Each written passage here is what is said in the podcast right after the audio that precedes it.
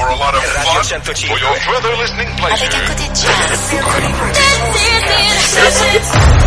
Marta de Baile. Nueva temporada. Don't understand what's going on here. W Radio 96.9. Globo. Instagram. Twitter.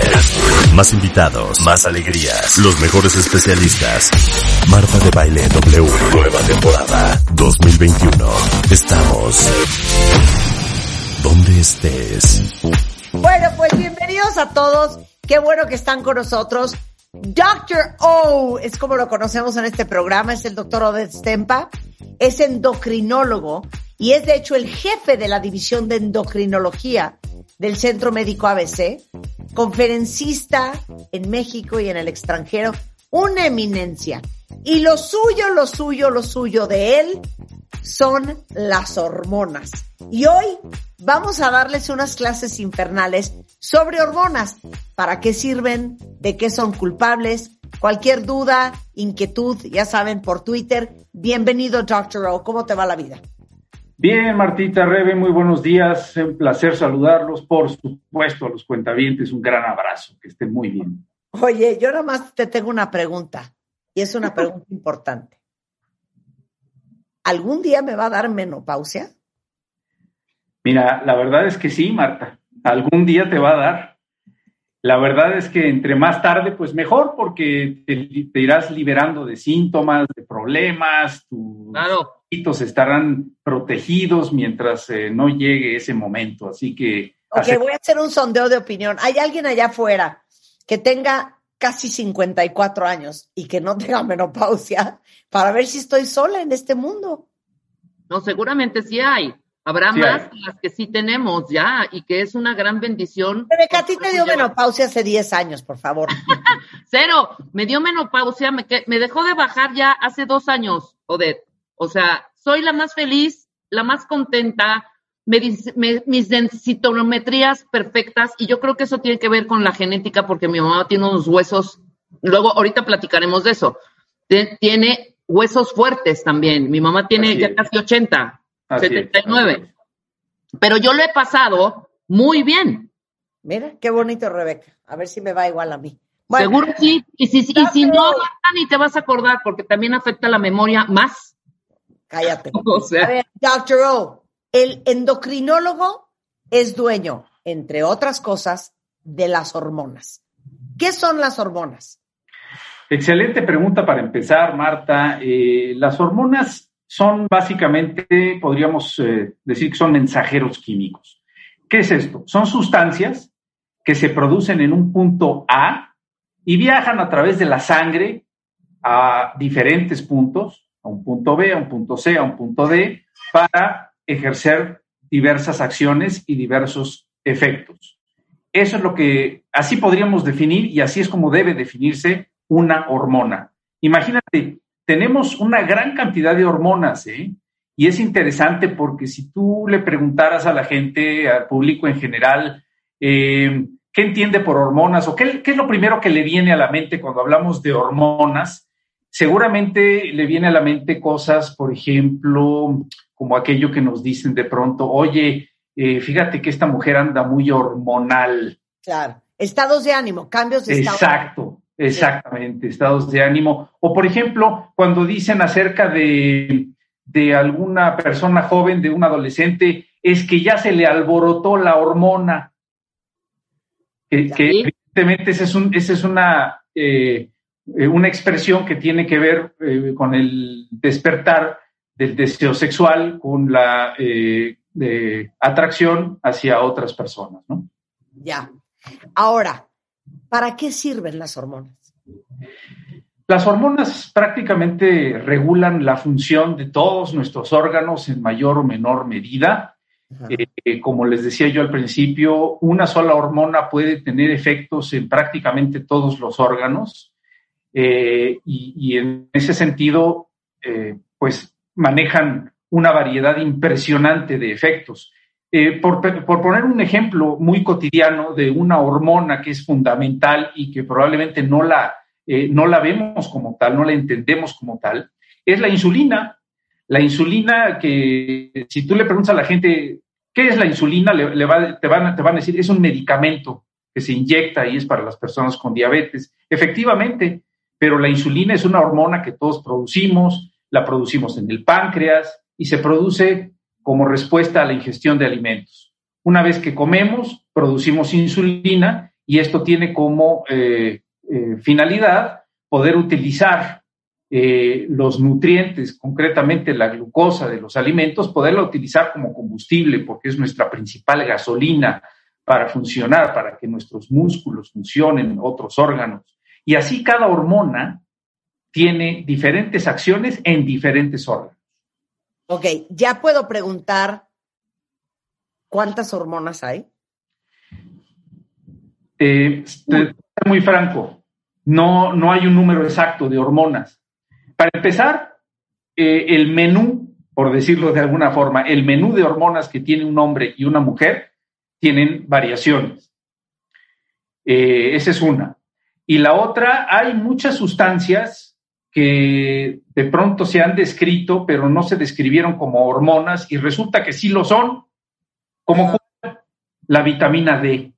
La vitamina D que ahora está muy de moda porque por un lado hay quien la está midiendo en sangre y se da cuenta que está muy baja en, en general en los adultos, pero por otro lado también se ha hablado mucho de vitamina D porque tiene efectos muy benéficos sobre el sistema inmunológico. Ahora que eh, desde que empezó la pandemia y demás, se ha hablado mucho de vitamina D y sus beneficios en el sistema inmunológico. Bueno, resulta que esa no es tanto una vitamina como las otras, como la A, como la E, como la K.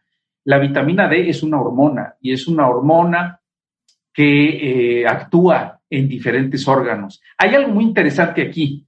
Eh, para que una hormona ejerza sus efectos en un órgano determinado, tiene que unirse a un receptor es como si una llave entrara a una cerradura y entonces abre esa puerta. La llave no sirve de nada si no hay una cerradura, por supuesto. Entonces esa cerradura se llama receptor y, para que una hormona pueda ejercer sus efectos, tiene que haber receptores para esa hormona en, en los órganos en cuestión. Ahora, te voy a decir las que yo me sé. Hormona tiroidea testosterona, estrógeno, progesterona, y hasta ahí llego. Ok. Muy bien, efectivamente esas hormonas, esas, esas que mencionaste, todas son hormonas, eh, se producen en diferentes lugares y por supuesto tienen, eh, tienen efectos distintos. Por ejemplo, mencionaste testosterona, que es la hormona masculina, estrógenos y progesterona, que son las hormonas femeninas. Estas se producen en los testículos, y en los ovarios respectivamente. Pero por supuesto, se producen eh, a partir de la pubertad. Los ovarios de una niña pequeña, los testículos de un niño pequeño no producen testosterona, sino hasta después de la pubertad. Ahora, ¿cómo es que esto ocurre? Ah, pues porque hay un sistema de diferentes hormonas que una va estimulando a la otra y a la otra hasta que se, se cierra, digamos, un asa de, de retroalimentación y dentro de las hormonas que probablemente no conoces y tienen mucho que ver con esto, eh, son hormonas eh, que se producen en el hipotálamo, por ejemplo, que son eh, centros en el sistema nervioso central, en el cerebro. Se producen diferentes hormonas que actúan sobre la hipófisis.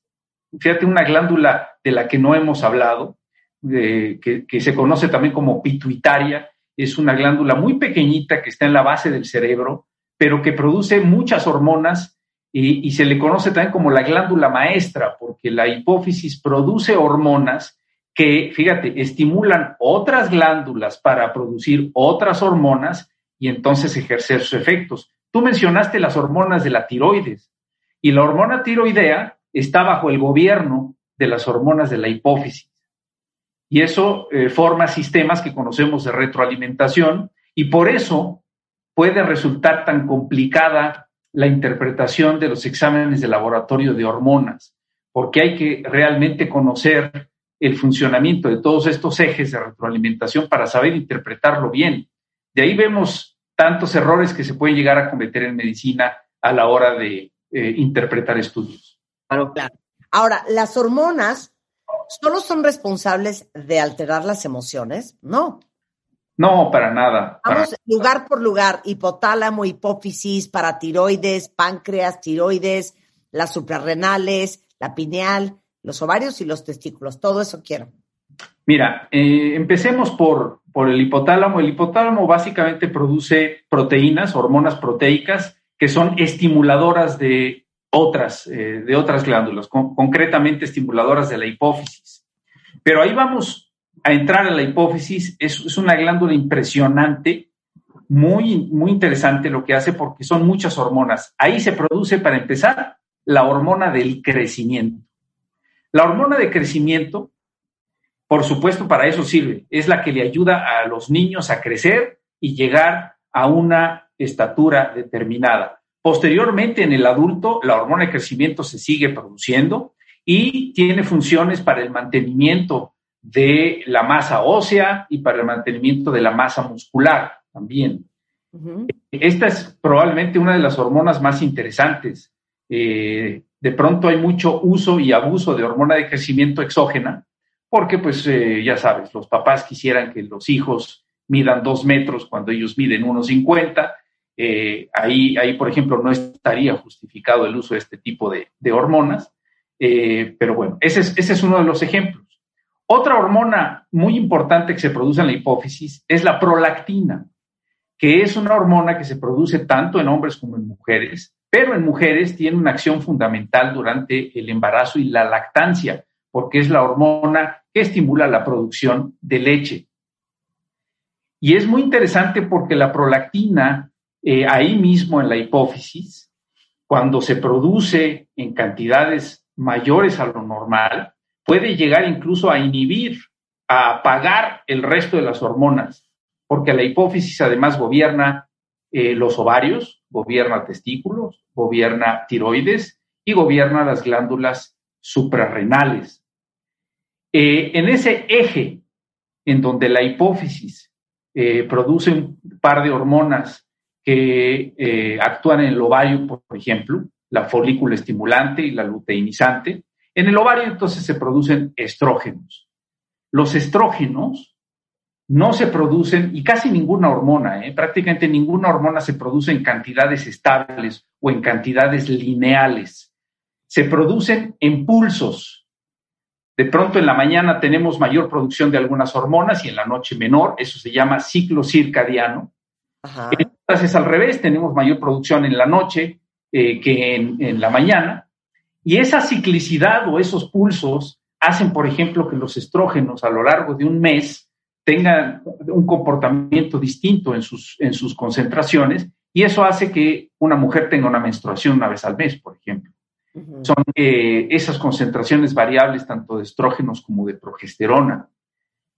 Por su lado, la testosterona pues es la hormona masculina, ¿sí? se produce, insisto, en, los testículos y le da al, varón las características eh, sexuales secundarias, que es la aparición de vello, el engrosamiento de la voz, el incremento de la masa muscular y existe una variante adicional de la testosterona que se llama dihidrotestosterona, que además puede dar algunos otros efectos adicionales cuando ésta se produce en exceso o cuando hay eh, una administración no necesaria eh, de, testosterona exógena, puede incluso fomentar mayor eh, agresividad. La conducta agresiva es, es, una de las consecuencias del uso de la testosterona externa.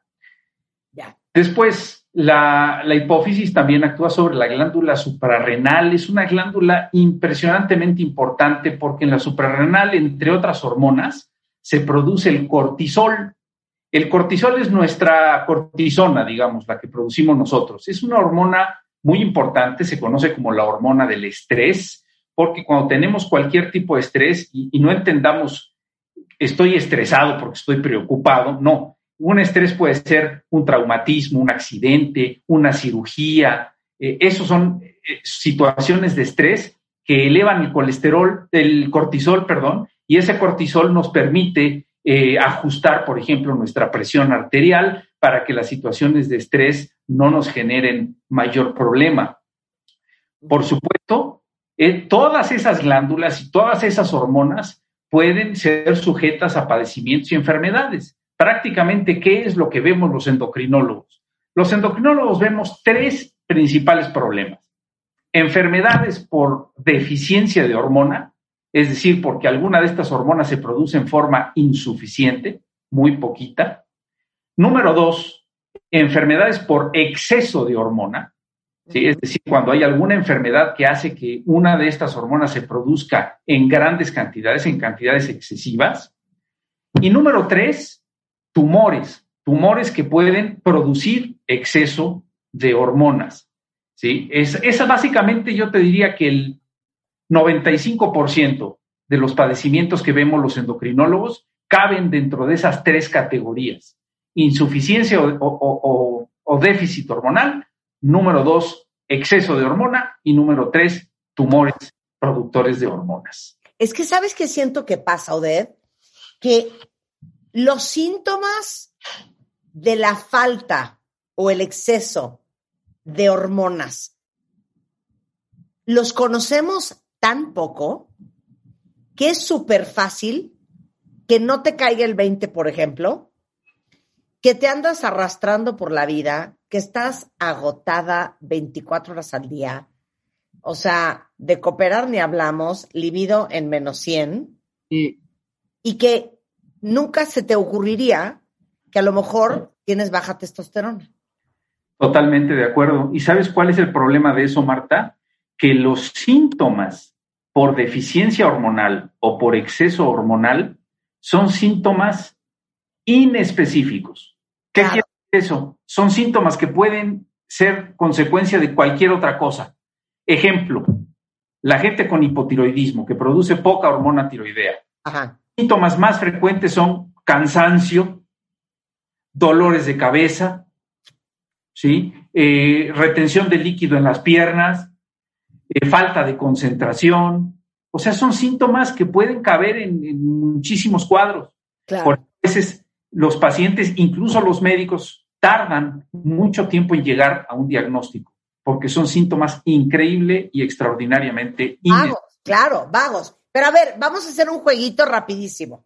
A ver, poca testosterona, mucha testosterona. Dame ambas sintomatología.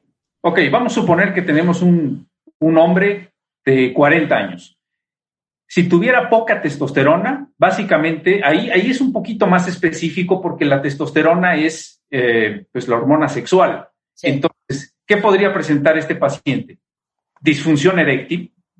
La falta de testosterona causa disfunción eréctil.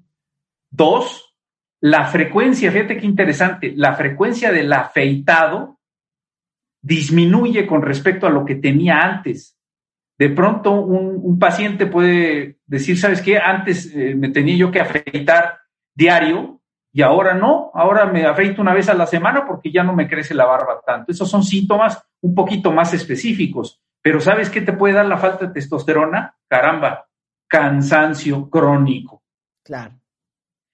Un síntoma que cabe también en hipotiroidismo, en el caso de las mujeres, eh, es, un, es, una consecuencia de la menopausia, es decir, de la, del déficit de estrógenos.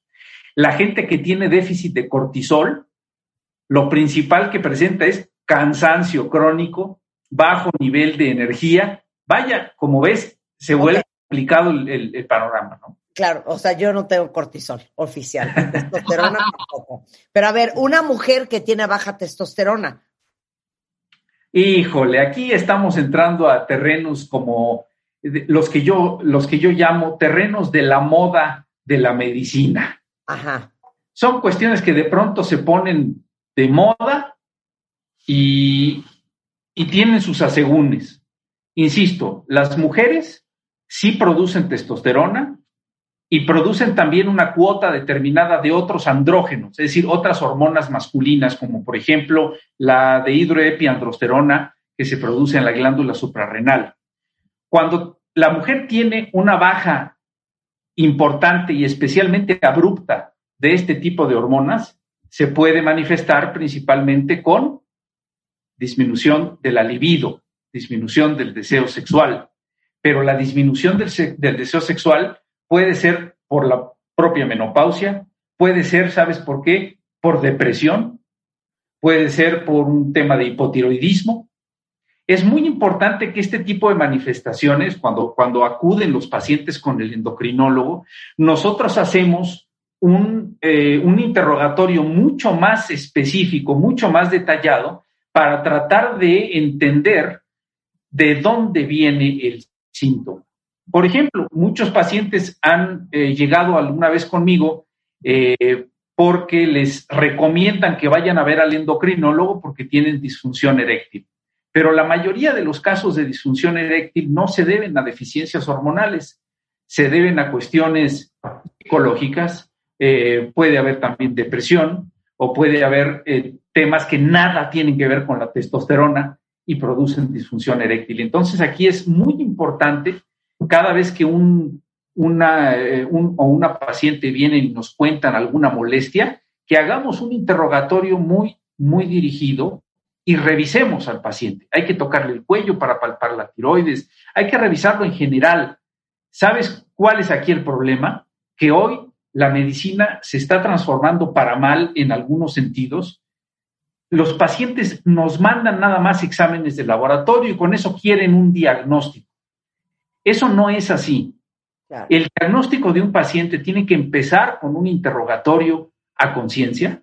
Hay que revisar al paciente y con base en los hallazgos de esas dos cosas, entonces sabremos qué laboratorio pedirle al paciente para descartar o para confirmar alguna sospecha diagnóstica. diagnóstica. Ese es el orden de la medicina.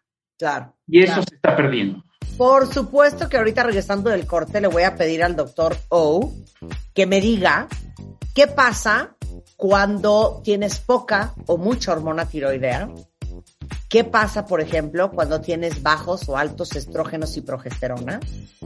Y claro que le voy a preguntar del cuento de las hormonas bioidénticas y que los pellets y que los geles y todas esas cosas que pululan por ahí. Regresando en W Radio, clases de hormonas con el doctor Odestempa. No se vayan. Suscríbete a Marta de Baile en YouTube. No te pierdas los de Baile Minutos, de Baile Talks y conoce más de Marta de Baile y nuestros especialistas. Estamos de regreso en W Radio. Está con nosotros el doctor Odestempa, conocido como Dr. O, y es especialista en endocrinología. Es endocrinólogo y de hecho es el jefe de la división de endocrinología del Centro Médico ABC. Estamos en clases de hormonas.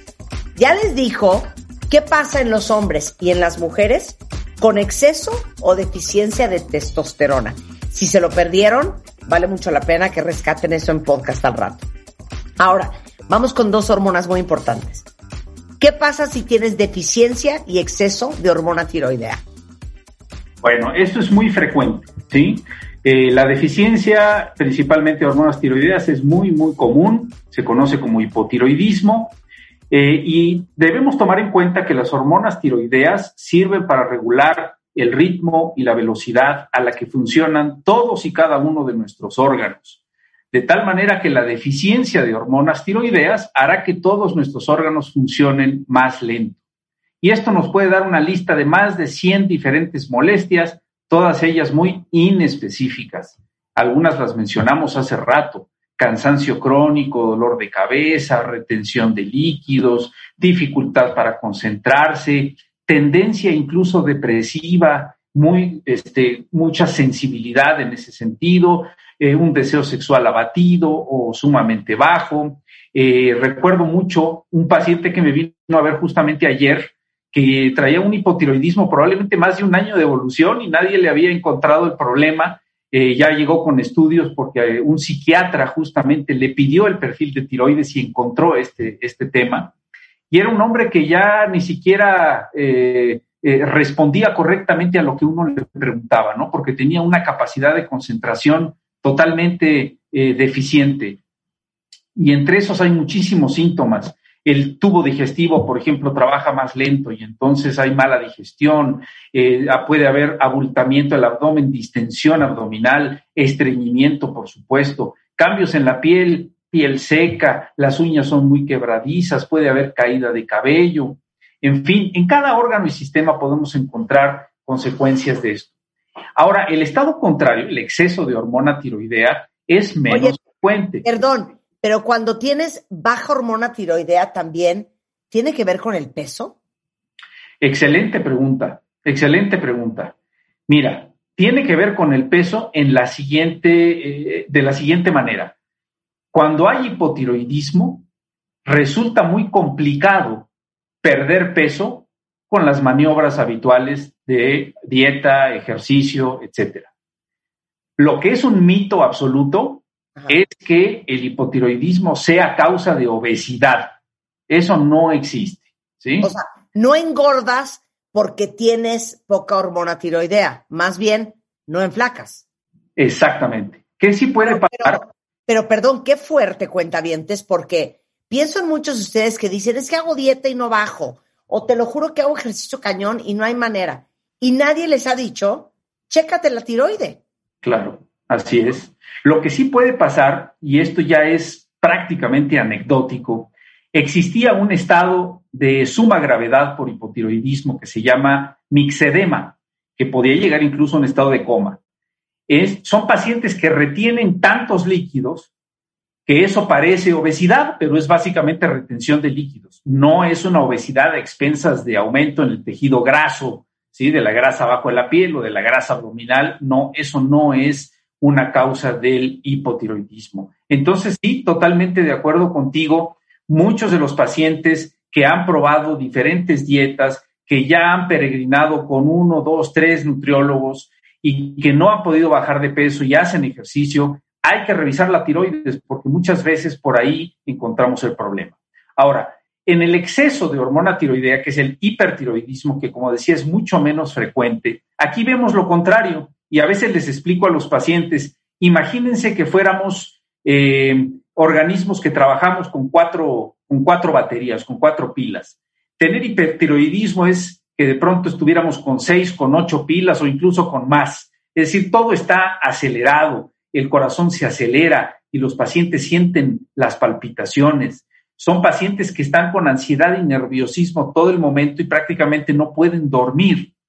En algunos casos mm, eh, severos de, hipertiroidismo puede haber pérdida de peso.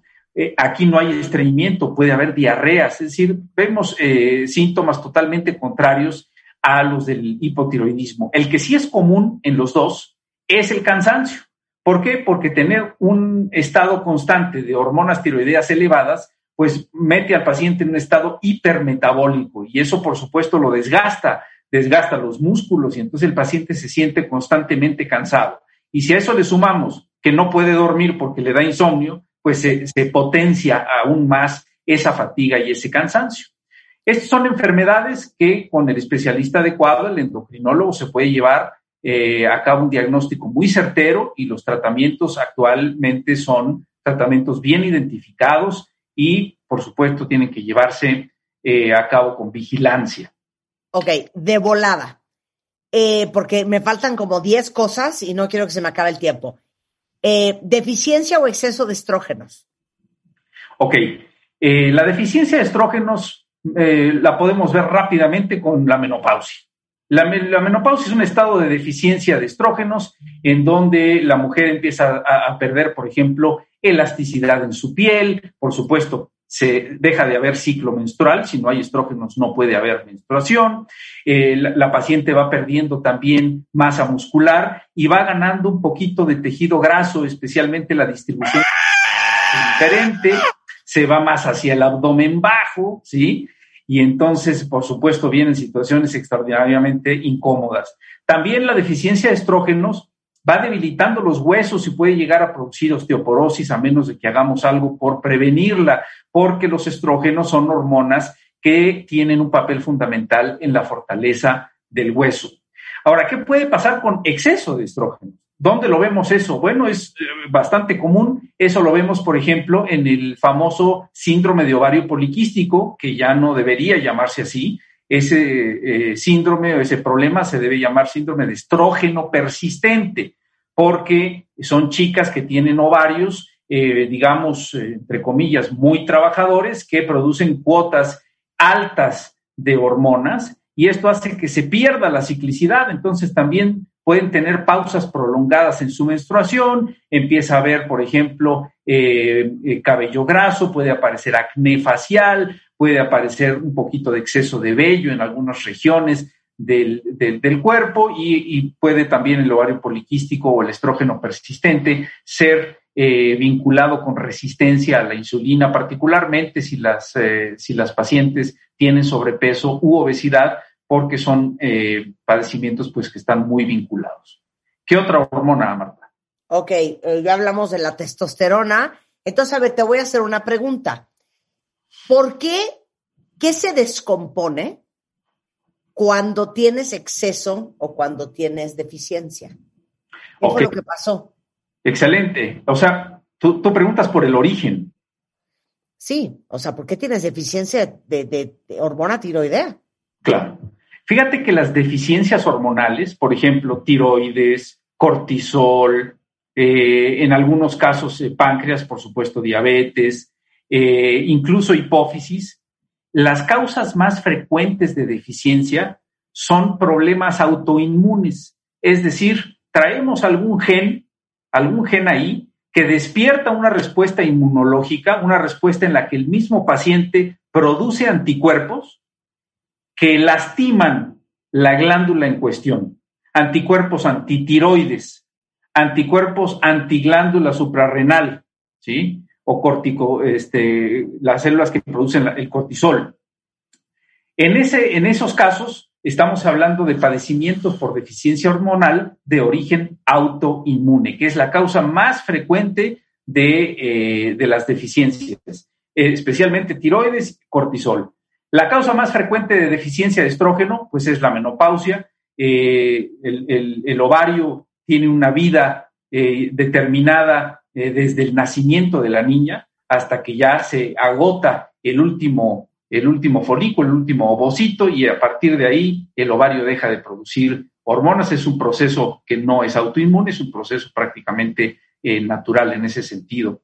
esa sería la causa más frecuente de deficiencias. Ahora, ¿cuáles son las causas más frecuentes de eh, excesos?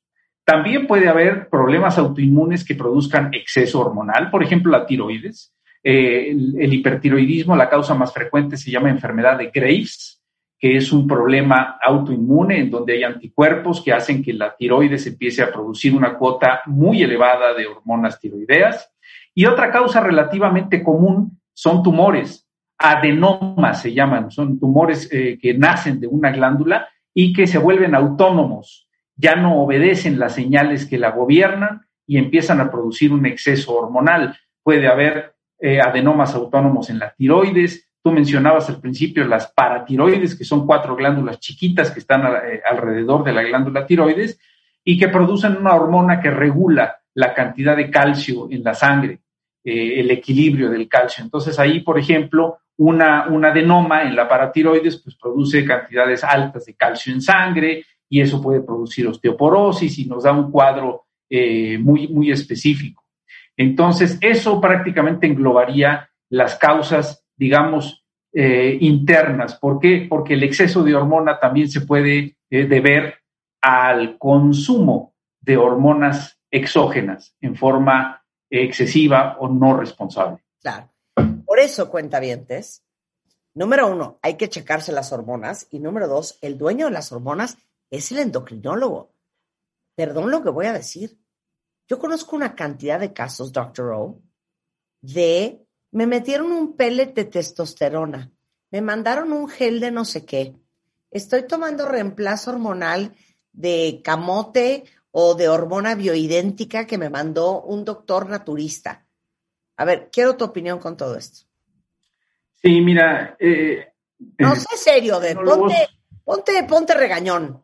Sí, es qué bueno que me das, me das puerta para ello. ¿Haz? Es, eso me parece, eh, toda esa cuestión de las hormonas bioidénticas y demás, son por lo general actos de extraordinaria irresponsabilidad, infamia casi de parte de algunos profesionales de la salud. ¿Por qué? Porque esas hormonas bioidénticas, entre comillas, eh, pues no las encontramos en la farmacia. Resulta que esas se venden solamente en el consultorio del doctor que las recetó, no, bueno, pues qué maravilla, se vuelve de pronto esto un, eh, negocio redondo, ¿no? Eh, ahora, los pellets, por ejemplo, son, eh, son pequeñas capsulitas que se insertan en la piel y que van liberando hormonas por un periodo, por lo general, de seis meses. Con esto hay que tener mucho cuidado porque con las mujeres después de la menopausia eh, un exceso de eh, aporte hormonal exógeno puede incrementar mucho los riesgos de ciertas patologías, de patologías malignas, un cáncer de mama, por ejemplo, si la paciente ya estaba, eh, ya era susceptible genéticamente a un cáncer de mama y nosotros no lo sabíamos y de pronto le damos un exceso hormonal con uno de estos dispositivos, podríamos irresponsablemente y sin saberlo despertarle un, un problema de esta naturaleza. Entonces, hay que tener mucho cuidado. A veces me dicen los pacientes, oiga, me recomienda la hormona bioidéntica y mi respuesta es muy clara. Únicamente le doy hormonas bioidénticas a pacientes bioidénticos. Y como yo no tengo ningún paciente bioidéntico, todos son seres humanos, merecen tratamientos adecuados y responsables con respecto a lo que necesitan. Nada que no requieran. Nada que no requieran. Eh, o sea, a lo que voy es, no se estén metiendo cosas. El dueño de las hormonas es el endocrinólogo.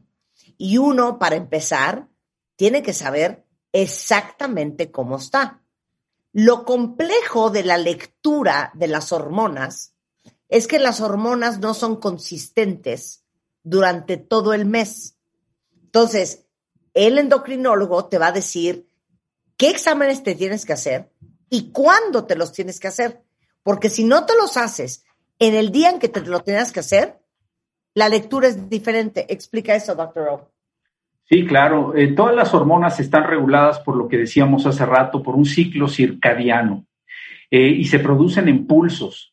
Por ejemplo, el, ejemplo más clásico de esto, eh, por ejemplo, en un mes, son los estrógenos. Gracias a que los estrógenos durante la primera eh, mitad del mes poco a poco van incrementando sus concentraciones, eh, eso es lo que finalmente estimula la ovulación. La ovulación hace que se produzca este, progesterona y después de esto las cantidades de estrógenos ya se, ya se van estabilizando y posteriormente cuando la progesterona baja, entonces viene la menstruación, ahí también eh, las cantidades de estrógeno ya vuelven a bajar, es decir, tiene que haber esa ciclicidad. Hay también un ejemplo muy interesante. El cortisol tiene una ciclicidad diaria. Eh, tiene su pico máximo eh, a las 8 de la mañana. Y normalmente el cortisol tiene que ser medido a las 8 de la mañana. El problema es que si a una persona, aunque sea una persona sana, yo le mido el cortisol todos los días por una semana a las 8 de la mañana, no voy a encontrar concentraciones idénticas cada día. ¿Por qué? Pues porque no es así, no es estable. Entonces muchas veces llegan pacientes y, me dicen, ¿sabe qué, doctor? Me mandaron un examen de cortisol, aquí se lo traigo y salió bajo y me dijeron que tengo deficiencia de cortisol. Y eso no se puede diagnosticar así. Con ese tipo de hormonas que tienen altibajos, que tienen concentraciones variables a lo largo de un día, de un mes, etcétera, Normalmente cuando queremos eh, confirmar o descartar que haya un exceso o una eh, deficiencia, hacemos pruebas específicas que se conocen como pruebas dinámicas y con ello podemos saber con mucha eh, exactitud y con mucho más detenimiento si existe un problema de esa naturaleza. No es tan fácil como ir y medirse una hormona en sangre. Claro. ¿A partir de qué edad, hombres y mujeres, ¿cada cuánto deberíamos hacernos un perfil hormonal? Mira, no, eh, no todas las hormonas tienen que medirse a menos de que haya síntomas o haya una sospecha diagnóstica de algo. Bueno, perdón, entonces sabes que si te vas a poner en ese plan, yo le tengo que decir a los cuentavientes, si ustedes no se sienten bien, vayan a hacerse un perfil hormonal. Porque es tan vago. Por, la gran variedad de síntomas que, tenemos. Eh, mira, el, por ejemplo, el perfil tiroideo, que es un, el, tema de los, de los problemas de tiroides es bastante frecuente, especialmente en mujeres a partir de, edades jóvenes. Eh, mujeres a partir de los 20, 25 años eh, podrían hacerse incluso un perfil tiroideo cada año. Eh, pero no hace falta que se hagan un perfil eh, hormonal de hormonas ováricas, por ejemplo, porque si una mujer tiene su menstruación regular cada mes, quiere decir que esa parte hormonal está funcionando perfectamente. No necesitamos ir y medir esas hormonas en sangre. Eh, lo mismo con el cortisol, por ejemplo, tiene que haber un cuadro demasiado, demasiado sugestivo o algún antecedente de los pacientes. Por ejemplo, hace, hace varios años, eh, hace ya diría yo que muchos años, la causa más frecuente de deficiencia de cortisol en México era tuberculosis, porque la tuberculosis puede afectar el funcionamiento de la glándula suprarrenal.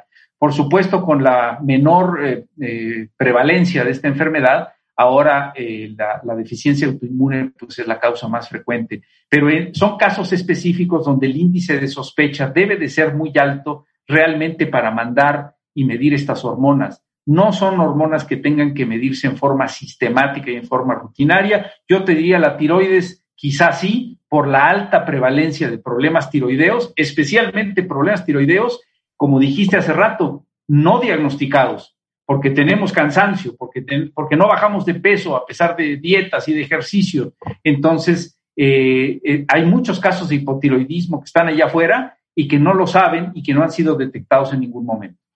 Ok, eh, rápido. Eh, Alexa dice que a su hermana le acaban de decir que tiene la prolactina alta y tiene menstruaciones irregulares, cero ganas de sexo. ¿Qué es eso? Sí, la prolactina es eh, una hormona que se produce en la glándula hipófisis y cuando está muy elevada, y cuando hablo muy elevada, estoy hablando arriba de 100, 150 nanogramos, eh, debemos pensar en un tumor, en un adenoma, ¿sí? productor de prolactina, que puede llegar prácticamente a interrumpir del todo las menstruaciones y a dejar a la mujer en un estado de deficiencia total de estrógenos. Sin embargo, existen elevaciones más discretas de prolactina, pequeñitas, por ejemplo, 50 en el orden de los 40, 50, 60 nanogramos de prolactina. Aquí, cuidado, esas elevaciones por lo general tienen una causa identificable hay algunos medicamentos eh, psiquiátricos que pueden elevar la, prolactina, algunos medicamentos para, cuestiones gastrointestinales que pueden elevar la prolactina, el hipotiroidismo puede elevar la prolactina. Entonces, eh, algunos médicos, y esto me da mucha risa, eh, ven la prolactina que se sale uno o dos nanogramos de su límite normal y ya les dan tratamiento a las personas para bajar la prolactina y eso es un error. Eso no es una buena práctica. Hay que identificar primero la causa y de acuerdo a la causa hay que dar el tratamiento correcto. Bueno, vamos a hacer parte dos porque quedan muchas dudas. Eh, quiero hablar de si todas las mujeres en menopausia tienen que recibir terapia de reemplazo hormonal. Quiero hablar sobre los anticonceptivos, eh, la vitamina D más a fondo. Entonces vamos a hacer parte dos. ¿Te parece, Doctor O? Excelente, con todo. Ahora, si ustedes necesitan al doctor Oded Stempa, él es endocrinólogo y es nada más y nada menos que el jefe de la División de Endocrinología del Hospital ABC en la Ciudad de México. Eh, está en la Torre Mackenzie del campus de observatorio. Es eh, el teléfono 52 72 2419 5276 9278. Ahorita se los pongo en Twitter, nada más que acuérdense que en martadebaile.com tengo la lista de todos los doctores que son amigos nuestros, por si alguien ocupa. Y en ah, Facebook es Doctor Stempa. Eh, Doctor O, te quiero. Te mando besos y hacemos parte 2 en un par de semanas, ¿va? Igualmente, Martita, Rebe, que estén muy bien. Les mando un fuerte abrazo y estamos en contacto. Sensacional. Con esto hacemos una pausa y regresamos. ¿Saben de qué vamos a hablar con la Julia Borboya, 10 pasos para ayudar a tus hijos a enfrentar tu divorcio. Al regresar, no se. De lunes a viernes, los mejores especialistas, los mejores contenidos, ciencia, salud, amor, dinero, el mejor camino para llegar a tu mejor versión. Escucha el podcast en martadebaile.com. Estamos de regreso en W Radio, son las 11, 11 de la mañana. Miren, justo ahorita que estábamos hablando con el doctor Oded Stepa, jefe de endocrinología del hospital ABC, decíamos lo importante que es checarse las hormonas de vez en cuando. Y si algo nos ha pasado en esta pandemia, es que estábamos tan obsesionados con el tema de COVID que ya se nos olvidó hacerte la colonoscopía, hacerte tu check-up general, hacerte tu mastografía, hacer tu ultrasonido, hacerte el papá Nicolau. O sea, estábamos tan enfocados en el tema de nos dé COVID, no nos dé COVID, nos dé COVID, no nos dé COVID, que hagan de cuenta que no había nada más importante que eso. Y fíjense que si alguien ha hecho una gran labor en estas épocas de pandemia, es Salud Digna, eh, que ha hecho una gran labor en temas de COVID, pero también en ayudarnos a que no se nos olvide atender igualmente otros temas que son necesarios e importantes. Juan Carlos Ordóñez Zamudio, director general de Salud Digna, mil gracias por estar acá. Y bueno, hemos platicado en ocasiones anteriores, Juan, eh, lo que han hecho en Salud Digna como institución para poner al alcance de todos los servicios de prevención y diagnóstico oportuno, este, incluyendo el perfil hormonal, eh, justamente en estos tiempos de pandemia, ¿no? Por supuesto, Marta. Muchas gracias. Buenos días a ti y a todos tus cuentavientes. Un placer siempre estar eh, contigo, con ustedes. Y, sí, bueno, creemos que esta etapa que hemos estado viviendo demanda lo mejor de nosotros y, bueno, sí ha sido un, un golpe brutal este, para todo el mundo y, bueno, estamos trabajando de la mano de, los mexicanos y de la mano de todos los actores del sector salud, público, privado y social como Salud Digna en hacerle frente a este tema, ¿no? Estamos haciendo 26 mil pruebas de COVID diariamente en Salud Digna en los 32 estados de la República. Ah, eh, es un número que ha venido subiendo fuertísimo, como todos sabemos, en esta aparente eh, eh, y clarísima ya tercera ola y, y bueno, en eso, en eso estamos ocupados. Qué bárbaro, 26 mil pruebas. Así es, de los tres tipos de PCR, de antígeno y de anticuerpos cuantitativos, que es lo, las tres. cualquiera de ustedes que esté oyendo, si tiene sospechas de COVID y no tiene idea de hacérselo, en Salud Digna se los puede hacer y Salud Digna hay en toda la República Mexicana. Ahora, eh, el tema de la prevención, porque estás de acuerdo conmigo que se nos olvidó que existían los gastroenterólogos, los cardiólogos, los dentistas. Eh, ¿Qué están haciendo ahorita en este mes de julio para ayudarnos a retomar el tema de la prevención y de hacerte los chequeos necesarios? Claro, sí, sí es facilísimo el, caer en el tema de que, de que la salud es, un, es, una cuestión monotemática en este momento y es muy entendible. Todos de alguna manera hemos sido tocados por el COVID, ya sea directa o indirectamente. Y bueno. me da risa porque yo que me enfermé hace como tres semanas, sí con una infección en la garganta que aparte me contagió mi marido, una tos, mocos, luego me dio sinusitis, un horror. Y entonces cuando le, decía a la gente, este, no, no es COVID. Ah, bueno, ok. No, no, pero te, estoy muriendo. Ah, bueno, da igual. O sea, si no es COVID, a todo el mundo le da igual. Claro, claro. Y, bueno, la, realidad, y no se trata de tener una, una, una conversación de, de, enfermedades constantemente, de, de, muerte. No se trata de eso. Se trata de todo lo contrario. Se trata de tener conversaciones de vida. En el tema de que, me preguntas del mes de julio, estamos enfocados muy fuertes en lo que tiene que ver con lo que es la principal causa de cáncer, de, cáncer para los hombres en México y la principal causa de, muerte por cáncer para los hombres en México. Eh, que es eh, um, el, cáncer de próstata. Es algo más mortal que el cáncer de mama, como hemos platicado. Siete de cada diez hombres, según el IMSS, en su vida lo van a tener y bueno, tiene agravantes culturales muy, muy fuertes que hacen que este tema sea mucho menos discutido y mucho menos eh, abordado que lo que debiera. Claro, y, oigan, ni Juan Carlos ni yo los queremos asustar a todos los hombres que escuchan este programa, que es casi la mitad de la audiencia. Wow. El problema como lo hemos explicado muchas veces cuando hemos hablado sobre cáncer de próstata, es que la fregadera del cáncer de próstata es que no te va a doler. No. No vas a sentir nada hasta que esté súper avanzado. Entonces, como tú decías, es un tema cultural porque todo el mundo cree que para checarte la próstata te tienen que hacer un tacto rectal. Claro. Y hay una cosa, ahorita el señor les va a explicar mejor que yo, que se llama antígeno prostático. Claro, claro. Eh, eh, el antígeno prostático es una prueba muy sencilla en, el, en sangre. Este, idealmente debe ser acompañada de un ultrasonido, pero el, el porque hay, hay algunos eh, em, temas de la próstata que en ocasiones no disparan el PSA, por eso es lo ideal. Sin embargo, el PSA es un tema que nos da muchísima visibilidad de, problemas que puede haber. Eh, es algo que se tiene que hacer cada año, que eso es muy importante por la, precisamente porque es asintomático en la inmensa mayoría de los casos. Y, hablaba ahorita de que la conversación es de vida, no, no de muerte. El 99%, Marta, de los casos detectados a tiempo, lamentablemente que no son la mayoría de, los casos, casi siempre se detectan la enfermedad eh, ya en una etapa avanzada el 99% de los casos que se detectan a tiempo, el paciente llega a tener una vida absolutamente normal y una recuperación completa, y esa es la invitación. Pero ahí está, si lo agarran a tiempo. Ese es el punto. O sea, yo diría que para lo que nosotros las mujeres es la mastografía y el ultrasonido, que ustedes también hacen en Salud Digna y han regalado millones, es checarse la próstata en los hombres. Ese es el tema.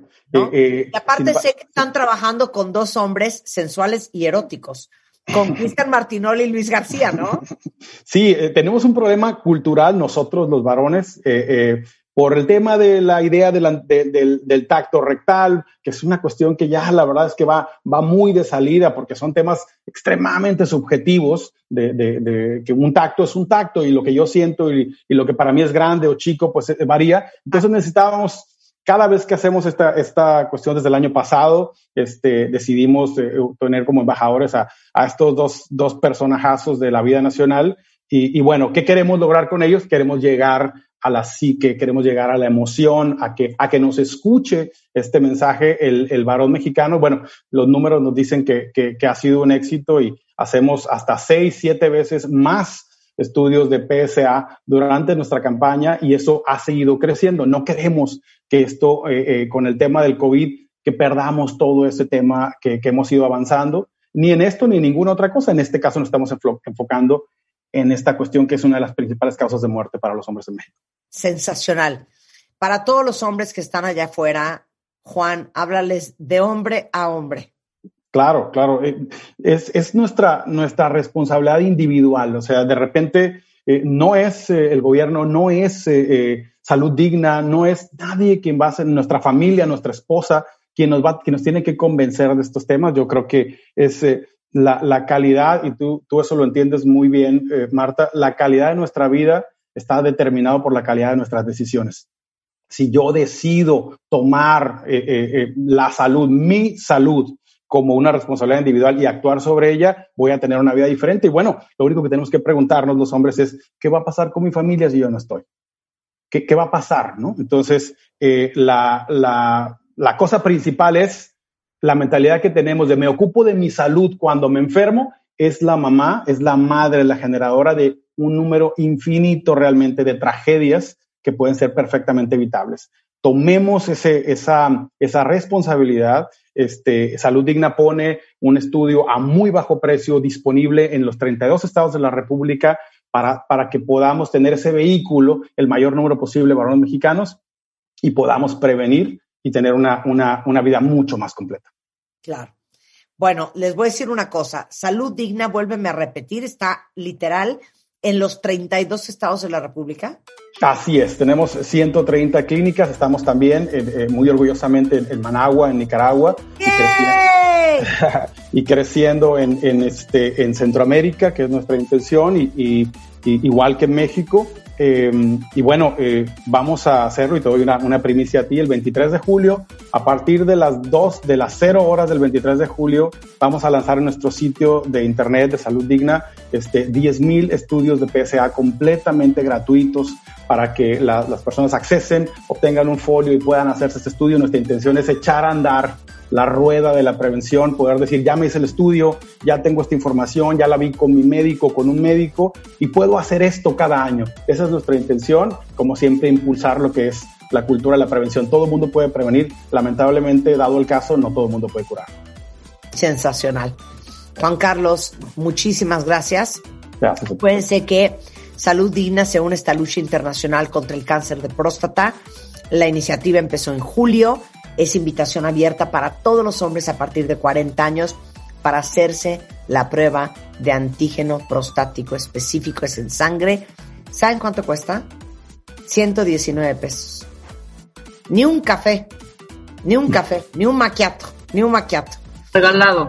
Es una prueba de sangre y ahora sí que la campaña Todo hombre debe saber, que fue su campaña del 2019, ahora es una buena jugada, puede salvarte. Después de esta conversación, no tienen excusa, si no lo han hecho, de no hacerse su prueba de antígeno prostático específico. Juan, te mando un gran abrazo. Muchísimas gracias. Igualmente, Marta, hasta pronto. Un beso. Son las 11.22 de la mañana en W Radio. Ahora sí agárrense porque ahí viene la doctora Julia Borboya. Es psicóloga. Tiene más de 40 años dedicada a trabajar con niños. Y yo creo que uno de los grandes traumas de los papás es, no me quiero divorciar. Se me hace cañón quitarle a, tu, a su papá a los niños. Se me hace cañón divorciarme por los niños. Se me hace horrendo separarme porque los niños la van a pasar fatal. Y en pandemia o sin pandemia, tengamos 40 o tengamos 10, la separación de los papás siempre duele y siempre marca. Y por eso es tan importante que entendamos cómo lo vive un niño y cómo debemos de manejarlo nosotros para que a lo mejor lo afecte, pero no lo dañe. Julia. Hola, ¿qué tal? Hola, querida. Como siempre, muy contenta de estar aquí contigo, Marta. Y exactamente es el tema. O sea, mucha gente dice, no me divorcio por mis hijos. Y los hijos son los primeros que dicen, por favor, divórciense. O sea, ya no aguanto, ¿no? Y, y, además la falsa idea de le quito el papá o le quito la mamá, no, tú no le quitas nada. O sea, tú te quitas una pareja, ¿no? Pero el papá y la mamá van a ser padre y madre toda la vida. Yo les digo a los niños, esas son ligas de sangre. Y las ligas de sangre no se pueden romper. Puedes dejar de ser amigo de alguien, pero no puedes dejar de ser el hijo de tu papá. ¿No? Bueno, malo, bonito, feo, eh, es así.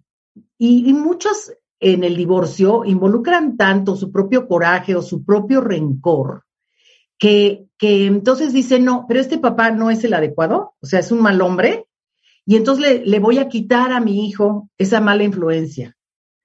Y es como mutilarlo. Es como si la abuelita tiene una verruga horrorosa en la nariz, entonces ya te quito la abuelita, porque qué fea está tu abuelita. O sea, es igual. Los niños tienen que saber quién es su papá y quién es su mamá desde la visión de hijos, no desde la visión de pareja. Pues ya, claro. Y los, y mira, Marta, tú sabes que yo tengo, voy a cumplir ahora el 23, cumplo 45 años casada con el mismo señor. Y me vas a decir, Julia, ¿qué sabes de divorcio si no te has divorciado? Es que son los niños los que me han enseñado todo esto. Es a través de la voz de los niños que yo escribí el libro, que por cierto, quiero regalarle a tu auditorio cuatro libros de Sin dañar a terceros, que habla de este tema, porque los niños son los que te dicen, eh, un niño me dijo después del divorcio, dice, Julia, me dijeron que se divorciaban para ya no seguir peleando, pero ahora se pelean por teléfono, ¿no? Claro. O sea, el niño no encuentra sabio. ninguna ganancia. Claro, qué El sabio. conflicto sigue.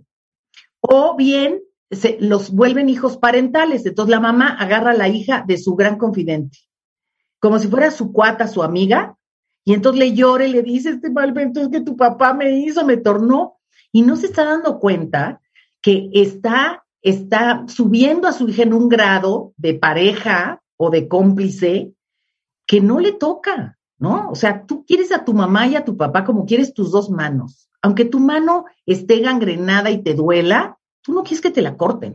Tú quieres, pues, saber qué le pones, ¿no? Pero no me cortes mi mano. Entonces, sí es importante entender que esa persona de la que tú te separaste. A ver, pero te voy a decir otra cosa. Perdón que te interrumpa. Dijiste, tú quieres a tus papás como quieres a tus dos manos. Sí, Ok. El que tú como papá no entiendas que tu hijo quiera a su papá o a su mamá porque a ti te parece un horror, no significa que naturalmente tu hijo, claro que va a gravitar hacia querer a su mamá y a su papá. Claro, son, son su identidad. El que, tú, no lo entiendas, claro. Que a ti te parece el fulano o la fulana un horror.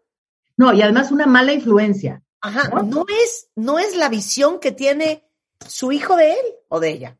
Por supuesto. Hay muchas mamás, inclusive Marta, que niegan la existencia. Tu papá no está, tu papá se te murió. Y Dios de mi vida, cuando ellos descubren que el papá no solo no se murió, lo ha buscado y, la mamá ha impedido. O sea, he tenido, de verdad, ahora en la pandemia tuve una experiencia muy conmovedora. Un, niño adolescente que dijo, yo quiero hablar con mi papá, pero mi mamá me dice que mi papá se fue y nunca volvió y nunca se ocupó de nosotros, ya sabes, con todo el veneno que, le metemos, ¿no? Y, y, de repente yo hablo con la mamá y le digo, este niño tiene que resolver esta relación, porque además es un varón, es un niño que necesita, ¿no? Pues la mamá me mandó el teléfono del papá y contra, con, concerté un Zoom, un Zoom en el que el niño me pide, por favor, tú, Julia, está presente. Le dije, bueno, yo voy a estar con mi cámara apagada y tú vas a conocer, conoció a su papá por Zoom. Me quiero aventar por la ventana. ¿No? Y, y entiéndeme a la hora que el niño, lo primero que me dijo, cuando le dije, ya tenemos el Zoom, me dijo, ¿cómo?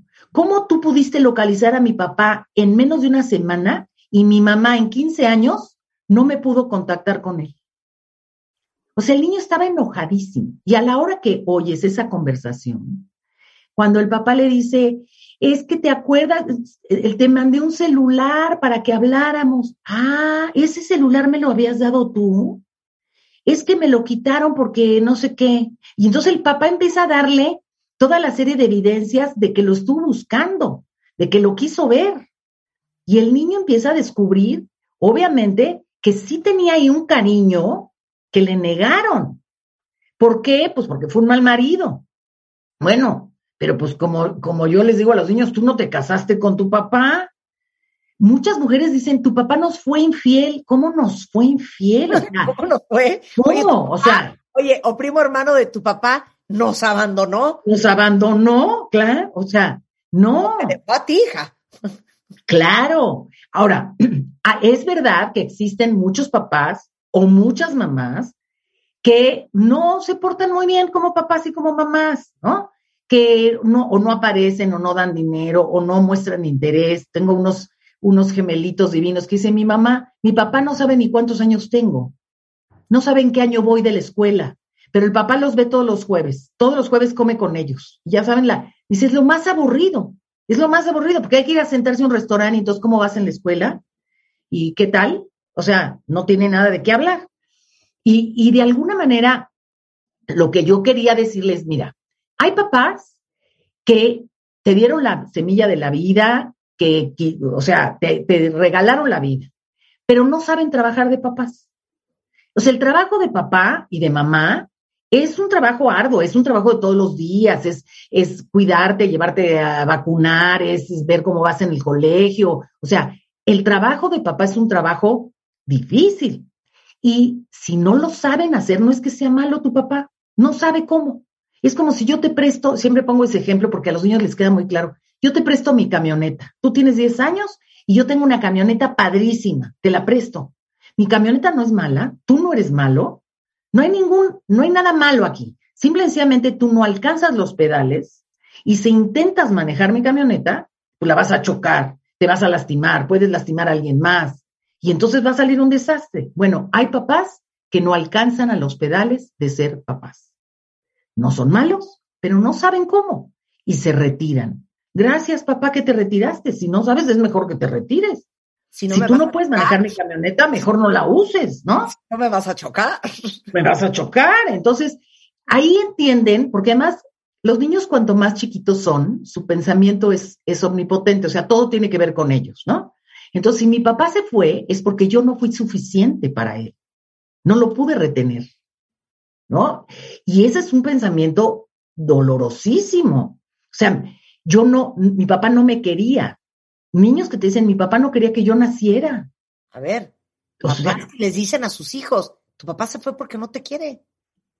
para ganar como el premio de popularidad, ¿no? Pero ese premio de popularidad es, es un premio eh, muy temporal y luego el descenso es terrible.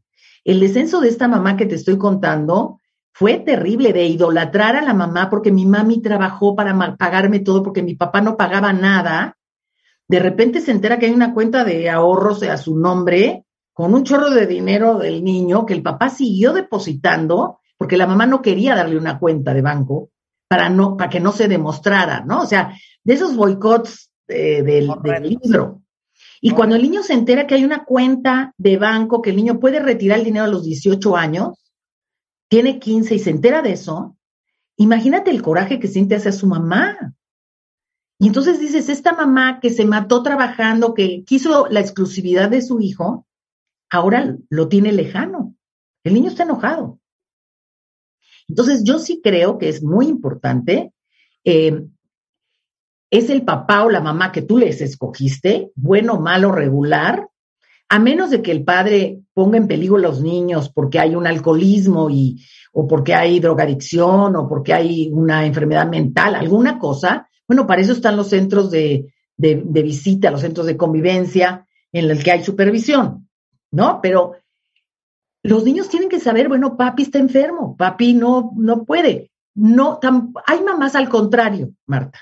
Hay mamás que les crean al papá ideal que no existe, ¿no? Entonces el papá deja plantados a los niños porque les dijo que los iba a llevar y que les iba a comprar. Y entonces la mamá, en vez de decir, bueno, mi vida, pues pregúntale a papá por qué no vino, les dice, no, es que papi está muy ocupado. Papi está muy ocupado trabajando, te adora, ¿eh? Te adora pero no puede venir. Entonces, peor todavía, ¿no? Porque, Dios mío, estoy, tengo un papá que me adora, pero nunca viene. Un niño me dijo, oye, Julia, dice, mi mamá dice que mi papá me adora, pero en mi cumpleaños no aparece. Pues, ¿qué tanto me querrá? Porque está trabajando, entonces su trabajo es más importante que mi cumpleaños. Nos empezamos a confundir a las criaturas, ¿no? Yo creo muy importante que no agarres a los niños de botín. No los agarres de botín de guerra. Oye, como yo lo digo siempre y nunca me voy a cansar de decirlo, para todos los que están escuchando, que estén en problemas de divorcio, separación o en problemados con los exes. Es increíble que si te dicen hoy, si estás dispuesto a cortarte un brazo por tu hijo, todos diríamos que sí. ¿Estás dispuesto a dar la vida por tu hijo? También. No, no hay que hacer ninguna de esas dos cosas. Nada más no le hables mal de, de, de, su papá o de su mamá. Ah, no, eso no puedo. Ah, eso no puedo. Sí me corto un brazo, pero dejar de hablar pestes del fulano, eso sí no puedo. O sea, fíjense qué cosa más increíble y perversa. Absurda, además. Ahorita vamos a regresar con esos 10 puntos rapidísimo eh, para ayudar a tus hijos a enfrentar el divorcio y que pues sí nos va a afectar, pero una cosa es que te afecte y una cosa es que te devaste. Claro. Y eso es depende del manejo de los papás. Pero siempre lo digo, it's better to come from a broken home than to live in one. Es mejor venir de un hogar roto a vivir en uno. Todos los papás decimos, ay, no, no me quiero divorciar porque no le quiero dar en la torre a mis hijos. Ah, pero entonces le doy en la torre a mis hijos que vivan todos los días en un hogar tóxico y espantoso, con gritos, pleitos, sombrerazos y trancazos. Eso sí. sí, no, no generando una, una idea errónea de lo que es una relación de pareja. Esos niños no se quieren casar nunca. Exacto. Regresamos después del corte con Julia Borboya. No se vayan. Suscríbete a Marta de Baile en YouTube. No te pierdas los de Baile Minutos, de Baile Talks y conoce más de Marta de Baile y nuestros especialistas. 10 cosas que pueden ayudar a que tus hijos manejen mejor tu divorcio. Julia. La primera, los niños necesitan una explicación. Papá y mamá hemos decidido, plural, que eh, después de intentar arreglar los problemas, que la mejor manera de estar ya tranquilos y en paz es que cada quien vivamos en, en, casas diferentes y los dos decidimos que los niños se quedan con mamá, o bueno, o con papá. Explicación clara. Dos, no entres en detalles. Explicación clara, no. Clara de hemos de su papá se fue con una chava más joven que yo. No, no. El, segundo tip es ese, no entres en detalles. No Ah, enseñes convenios, ni pruebas, ni, ni enseñes los chats en donde lo cachas. O sea, no entres en... ¿Pero por qué? ¿Por qué? Porque no nos entendimos bien y es una decisión de dos. Unas mamás me dicen, no, él me puso el cuerno, ¿yo por qué voy a decir que la decisión es de dos? No, eso al niño no le interesa. Yo conozco a alguien que le reenvía los mails a los hijos. O sea, eso es, su- eso es su propia ira, ese es un egoísmo tremendo porque no está pensando en sus hijos, está pensando en ella. Tercer tip, no i- uses a los hijos de botín de guerra. Si no te da dinero, no, los puede ver. Entonces, ¿solo el papá es para el dinero? ¿Cómo? No, no, si no lo dejas ver a su padre, los estás mutilando o a su madre. Cuarto tip, acuérdate que la calidad de vida de la pareja con quien viven tus hijos es la calidad de vida de tus hijos. Si tú les reduces la lana y si los dejas sin dinero, estás dejando sin dinero a tus propios hijos. Entonces, acuérdate que el nivel de vida en el que vive la madre de tus hijos es el nivel de vida que les estás dando a tus hijos. Quinto, no los uses de mensajeros ni de cómplices. O sea, No, dile a tu papá que no nos alcanza. Vete con los tenis todos rotos para que te vea y le dices, papá, es que mi mamá no tiene dinero para comprarme unos. Por favor, no. Los niños no son mensajeros, los niños no tienen que saber cuánto cuesta su colegiatura. No los uses ni de mensajeros ni de cómplices. Dime qué hiciste y qué te dijo. ¿Y estaba tu abuelita? ¿Y, te- y la tu tía Chela qué te dijo? Y el pobre niño o niña se sienten como en la Gestapo interrogados. no, y espías. Espías. Espías. Sexto, no hables mal del otro papá, no hables mal. A ver, ahí detente, ahí detente. Elabora, Julia. El desacreditar a, otro padre funciona como un boomerang, es decir, siempre se te va a regresar. Yo te puedo decir que mi papá era necio, pero cuidado y tú vengas y me digas, ay, como no conocí a tu papá, Julia, era un necio, te mato. O sea, yo sí puedo hablar mal de mi familia, pero nadie me hable mal. Y eso es lo mismo que sucede con los niños, ¿no? No, no le hablo mal, sí, pero al lado de él estás hablando por teléfono con tu amiga y estás poniendo como, como lazo de cochino a, este señor que resulta ser el pariente más cercano de tu hijo, o esta señora, ¿no? Siete, evita jugar a la familia feliz. Ay, por favor. Es que muchos que se divorcian luego juegan a la familia feliz, entonces desayunan todos los domingos, desayunan todos juntos. O un día a la semana se van todos juntos al cine. Esto lo que genera en los niños es lo que llamo yo la divorcitis. Es decir, el niño se ilusiona porque dice, pues no podían estar juntos, no podían vivir juntos, pero fuimos a desayunar, Julia, mi papá le jaló la silla a mi mamá, platicaron, hasta se rieron, ¿no? El niño ya está feliz porque dice, ya, pero ¿qué crees? Piden la cuenta y mi papá vuelve a decir adiós y se va. Porque la fantasía de que los padres vuelvan siempre existe. Y al jugar a la familia feliz les das como probaditas de lo que nunca van a tener.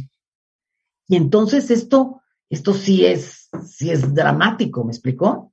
Claro. Entonces, ahí te diría no juegues a la familia feliz. Oye, Ocho. espérame, yo tengo una duda.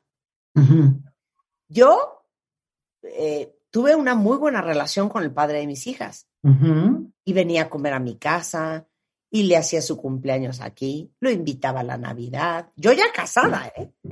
Pero, pero esto puede ser ya que lo asimilaron, ya que pasó. Esto fue 10 años después. Diez años después, claro, Ah, diez años después, qué generosa y qué linda.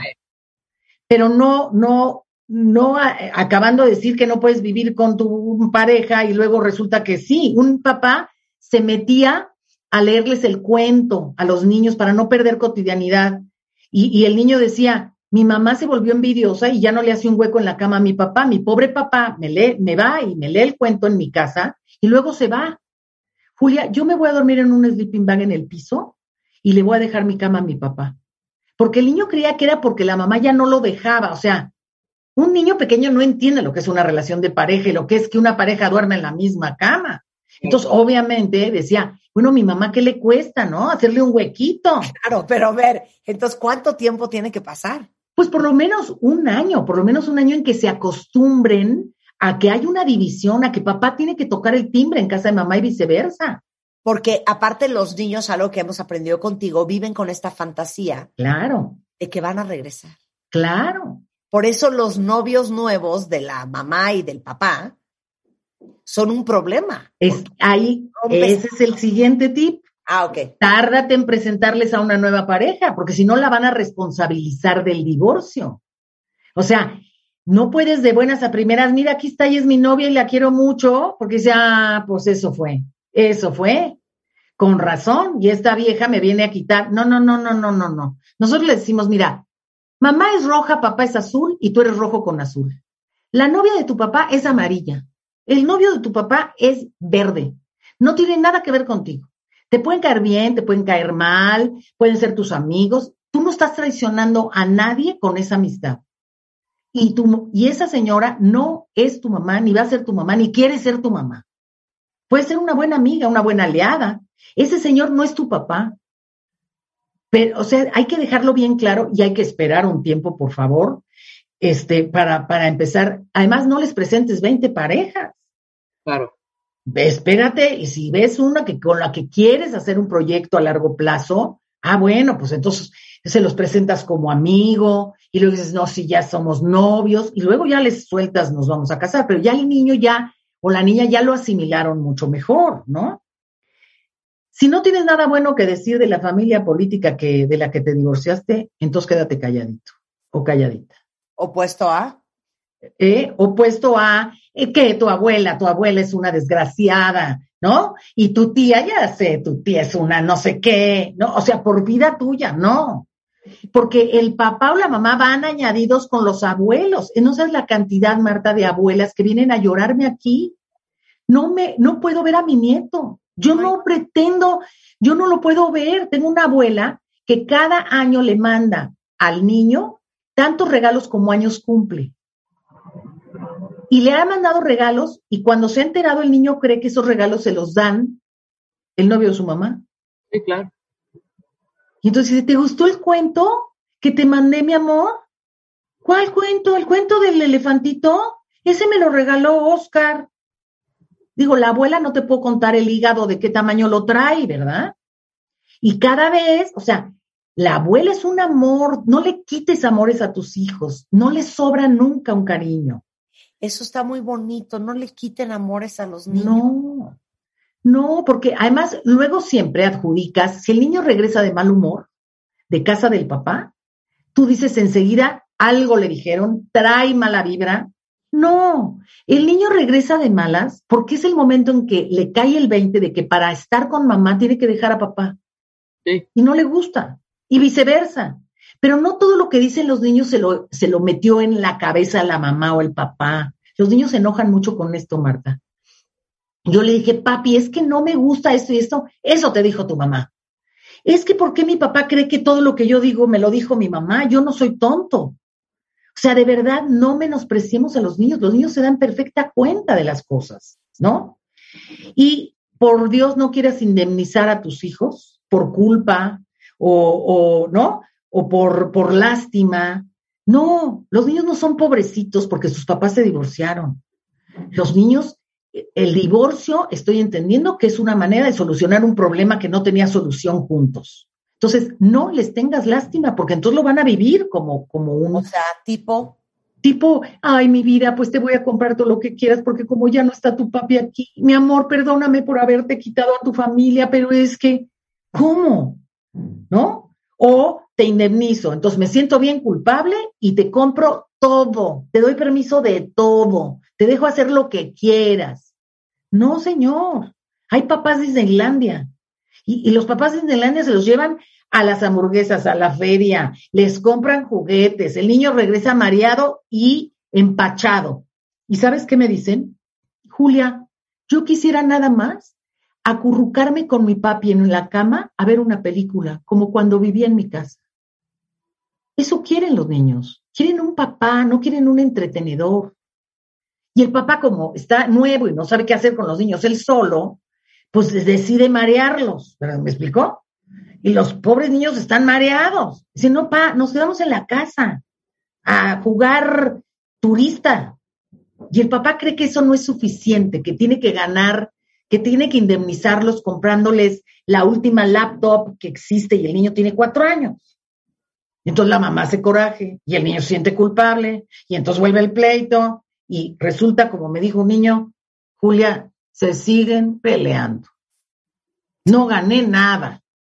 Eso sí, ando como taxi. Así me lo dice, ¿eh? Ando como taxi. De una casa a la otra, con la maleta de un lado. Y mis zapatos se quedaron en casa de mi mamá y el pantalón que iba con no sé qué se quedó en casa de mi papá. Y a ver ellos, que vivan ellos en dos casas. A ver. O sea, y te estoy hablando de un niño que puede expresarlo. Bendito sea Dios, lo amo. El canijo lo amo. Pero ¿cuántos niños no lo dicen? Claro. Una niña ayer lloraba porque le dije, te aburres, ¿verdad? Te vas con tu, cuando te toca ir con tu papá, te aburres mucho y quisieras no ir. Y empezó a llorar y me, y me dijo, sí, pero eso está mal, ¿verdad, Julia? Yo debería de estar contenta con mi papá. Le dije, no, mi vida. No, los papás a veces son rete aburridos. No, de veras, de veras puedo. O sea, trae una carga, una losa como la del pípila, porque ella creía que tenía que, que sí gustarle, algo que era aburridísimo.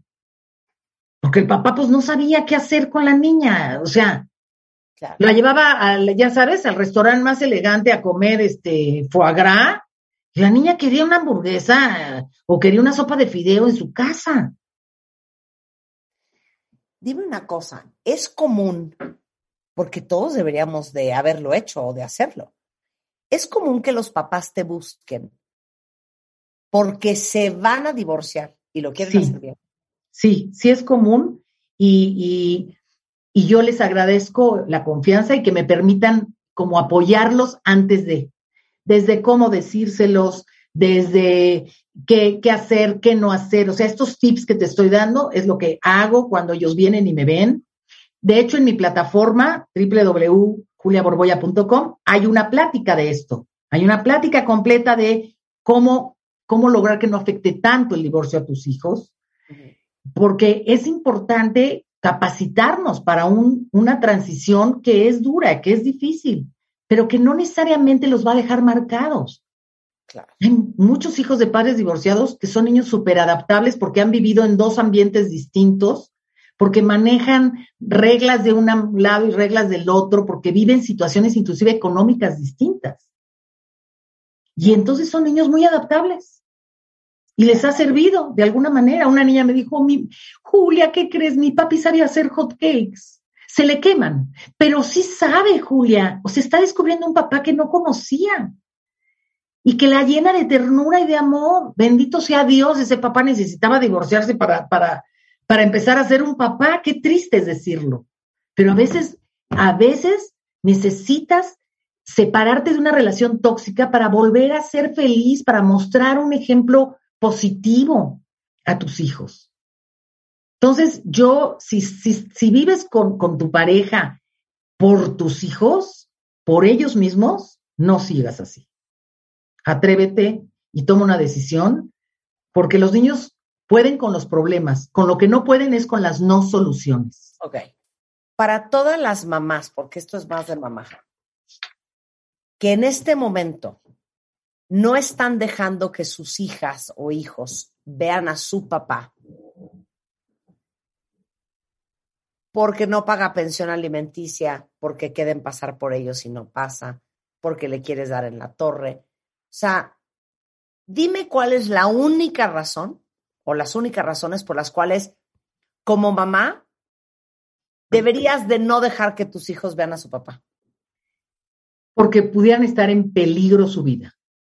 Porque el papá es alcohólico y lo sube en un coche y pueden chocar, porque el papá es drogadicto y está en un ambiente peligroso. O sea, porque ponga en peligro la seguridad del niño, nada más. Nada más. Nada más. Es que le presenta una novia cada fin de semana mi vida, mi papá, sí, mi amor, así es papá. Así es papá, tú das tus valores en tu casa. Y, mam, pero no quiero, dile a papi. Dile a papi, papi, yo quiero verte a ti sin que lleves a tus novias. Y entonces estás siendo un niño fuerte, resiliente, maduro, que está asumiendo su realidad. Porque por más que le tapes los ojos, el papá, si es mujeriego, va a ser mujeriego toda su vida. Oye, es que se, lo, se la presto, aparte es esta frase, ¿no? Se la presto. Sí, sí. Y le encarga con la abuela. Ahora ya no se la presto. Sí, no, no, no, no. O sea, eh, no, tus hijos no son tu propiedad. No son tu propiedad. No mutiles a un hijo privándolo del padre o la madre que les tocó como les tocó. Mamá, pero es que mi papá dice, eso dice papá, aquí yo opino esto, por eso precisamente no estamos viviendo juntos, mi amor. Pero papá sí me deja hacer esto. Muy bien, esa es la regla en casa de papá. Aquí la regla es otra. Punto. Punto. No se quieren como ir a vivir a casa de Julia Borbolla. Deberías de hacer un... Vamos a hacer una casa hogar. Vamos a hacer una casa, hogar. Una casa hogar. Claro que sí. Pero si no, mira, yo los invito a mi plataforma que me ha encantado este, subir conferencias, subir pláticas. Estoy dando ahorita un curso que se llama Atrévete a Disciplinar, de cuatro sesiones en vivo con Zoom, con mis, mis alumnas que hacen la tarea. Bueno, estoy fascinada porque tengo contacto directo. Entonces, pues esa es una manera de meterlos a mi casa. Claro, juliaborboya.com es eh, GP Julia Borboya en Twitter, igualmente Grupo Julia Borboya en Facebook. Pero, este, quiero cerrar preguntándote lo siguiente. Dice aquí una cuenta dice un cuenta Juan. ¿Cómo reviertes el daño? Por ejemplo, cuando la madre negó el contacto con los hijos, cuando el padre le habló pestes a los hijos de ti. O sea, ¿cómo reviertes todo este daño? Y dile con humildad, con humildad. Diciendo, ¿sabes qué? Yo pensé que esto era bueno, pero ya me di cuenta que no. Y a lo mejor tú tienes que acercarte a tu papá y conocerlo, porque pues como esposo a mí no me gustó, pero como papá, pues tú tendrías que probar, que, y además, pues sí, hay que ser humildes y aceptar. Yo creo que sería un gran regalo para tus hijos. yo pensé que ibas a contestar. ¿Cómo se revierte el daño? Con chingos de terapia. Bueno, obviamente tienes que, sí, bueno, sí, tienes que analizar tus propias iras, tus propias historias infantiles, tus propias motivaciones para hacer lo que estás haciendo, ¿sí? Sí, tienes que analizarte tú y después tener una humildad para decir, hijo, hija, creo que buscando tu bien, sí, este, límpiate un poco, ¿no? Buscando tu bien, yo intenté alejarte de, de, papá porque pensé que, pero ya pensé que no, que es tu papá que te dio la vida, que hay que agradecérselo, y a lo mejor tú lo quieres tratar y conocer, y a mí me va, si tú lo, o sea, si tú lo quieres, a mí no me, no me afecta. O sea, dale permiso. También dale permiso de que quiera a la, a la pareja del papá, por favor. No sabes cómo, o, a la pareja de la mamá. Dales permiso. Porque eh, se sienten traicionados. Traicioneros, perdón. Están traicionando, claro, que están traicionando a su mamá o a su papá porque te cae bien su novia. Pero claro. ¿Por qué no hacemos un programa que creo que nunca hemos hecho tú y yo? de cómo se maneja las nuevas parejas con los hijos. Ándale, me parece perfecto, porque hay muchos casos así. No, horrores de, quiero que desde el día de hoy a Oscar le digas, papá. No, bueno, qué cosa. Sí, no, no, no, no, no, no. Sí, no, no. Vamos a hacer ese, ¿va? Claro que sí, con mucho gusto. Oral. ¿Cómo se maneja a los hijos con las nuevas parejas? Perfecto. Eso lo tenemos planeado. Ok, Julia Borboya es una maravilla como la acaban de experimentar. Eh, ¿Por qué dije experimentar? como la acaban de vivir. Eh, juliaborboya.com, GP Julia Borboya, Grupo Julia Borboya, es ella y un equipo increíble de psicólogos y psicólogas eh, súper preparados para ayudarlos en este camino tan complicado de ser papás. Y hay cuatro libros de regalo que se llama ah. Sin dañar a terceros, cuatro libros para tus cuentavientes que ya me dirán a dónde los envío para que los recojan. A ver, sensacional. Ahorita Ana te lo coordina. Ok. Y mándenos un tweet eh, arrobando a GP Julia Borboya. Eh, los cuatro primeros que necesiten ese libro sin daño a terceros, se los regalamos con mucho gusto. Te, vamos, te mandamos un beso. Gracias. Bye bye. Oigan, regresando del corte, no saben qué diversión. Porque muchos vivimos como muy confundidos entre cuáles son las diferencias entre las, la gente que es católica y la gente que es cristiana. Yo conozco mucha gente católica y conozco bien a gente cristiana de hueso colorado. y hay unas diferencias abismales. Desde que es un pastor a un sacerdote, Marta, ¿no? Exacto. Eh, pastor Mauricio Sánchez Scott, pastor cristiano, nos va a explicar cuáles son esas diferencias. No se vayan. Te metiste una junta, te bajaste del coche, no tuviste tiempo ese día de escucharnos, no te preocupes. Todo el programa en nuestro podcast en martadebaile.com. Estamos de regreso en W Radio. Ahorita vamos a hablar con el pastor Mauricio Sánchez Scott sobre las diferencias entre ser católico y ser cristiano. Parece que es lo mismo, pero no es igual. Y antes de eso, es impresionante cómo el estómago, el, equilibrio de la flora intestinal, es tan frágil y no nos damos cuenta, pero cambiamos la dieta por un viaje, tomamos antibióticos porque nos dio infección, tomamos antiinflamatorio, luego nos metimos un laxante, somos los reyes del antiácido, incluso la fumada y la tomada. Todo eso puede causar un desequilibrio en la flora intestinal. Y ustedes se preguntarán, ¿y eso qué? Bueno, déjenme decirles que esto provoca que tengas diarrea, que tengas inflamación, que tengas gases, y eso por decirlo menos, porque está comprobado que también puede influir en tu estado de ánimo y hasta provocar depresión cuando tienes desequilibrio en la flora intestinal. Eh, la, la revista científica, por ejemplo, Curious, publicó que al tener una microbiota o flora intestinal regulada, disminuye la depresión, la ansiedad, que actualmente es un mal que nos afecta a muchos. Y si ustedes ya se sintieron identificados y creen que pueden tener la microbiota desequilibrada, acuérdense que somos fan de los eh, probióticos. Y Floratil, les juro, yo lo conozco hace muchos años, es un gran aliado contra la diarrea, que a veces te da hasta por estar tomando antibióticos, el cuidado y la restauración de la flora intestinal. Y aparte viene el floratil, tanto en cápsulas blanquitas chiquitas, hasta en polvo. Lo pueden buscar en cualquier farmacia, pueden eh, conocer más sobre la importancia de recuperar el equilibrio de tu flora intestinal en Floratil México en Facebook o Floratil MX en Instagram.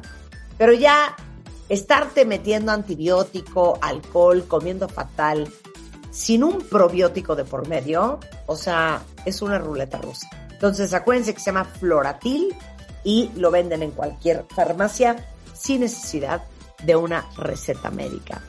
Pastor Mauricio Sánchez Scott, eh, pastor cristiano y aparte es presidente de la Academia Nacional de la Música y Artes Cristianas. Pero por sobre todas las cosas, es pastor. ¿Cómo estás? Hola, feliz como siempre de estar aquí con ustedes. Gracias por la invitación. Feliz de que estés acá. Oye, les decía yo a los cuentavientes antes del corte que hay grandes diferencias entre el católico y el cristiano. Los que somos católicos no podemos decir que somos cristianos y los cristianos no dicen que son católicos. Pero vivimos en un enredo porque los dos leen la misma Biblia. sí, de hecho, incluso el, término cristiano, en realidad, ahí ya hay un problema, porque cuando hablamos de cristianos, realmente engloba a todas las personas, a todas las comunidades, a todas las iglesias que siguen las enseñanzas de Jesucristo. Por eso somos cristianos. Y por lo tanto, los católicos son un tipo específico de cristianos que se acogen a la interpretación de la Iglesia Católica. Entonces, en realmente es, eh, es, es, es, es incorrecto separarnos entre católicos y cristianos, porque los católicos son cristianos también. Y 97 millones de, de, de, de, personas en este país son cristianas, tanto católicas o protestantes o de otras ramas, porque son muchas las iglesias cristianas. Está la ortodoxa, la anglicana, la copta, la calvinista, la luterana y protestantes. Entonces, en realidad, pero para efectos de comprenderlo, vamos a hablar católicos y cristianos. Ok, vuelven a repetir las iglesias. Bueno, son algunas, ¿eh? Por supuesto, la católica, que es la más numerosa y extendida, ¿sí? Por eso tiene un peso referencial bien importante la iglesia católica. Luego está la ortodoxa, la anglicana, la copta, calvinista, luterana y protestantes en general, que es abrir otro abanico No hay bautista, no hay baptista. Sí, no, hay bautista, pentecostal, anabaptista. Es, eso, eso, eso es, esos son cinco programas. Sí, sí, eso Nada más hablar de la, de la cantidad de denominaciones que hay. Pero, las, pero para efectos prácticos podríamos dividirlo, pero entendiendo que no es así. Pero sí en dos grandes grupos, la católica y la protestante. ¿Sí? Que es a la que se le denomina normalmente como cristiana. Es la que ah, con frecuencia algunas personas utilizan este término, pero cristiano, pero realmente están aludiendo a fieles de ciertas denominaciones del cristianismo protestante. Pero este uso es inexacto, ya que deja por fuera las demás confesiones cristianas, que son muy, muy numerosas. Claro, ok. Entonces, vamos con las grandes diferencias. Voy a poner la 1A. Los cristianos tienen un pastor y los católicos tenemos un sacerdote o un padre.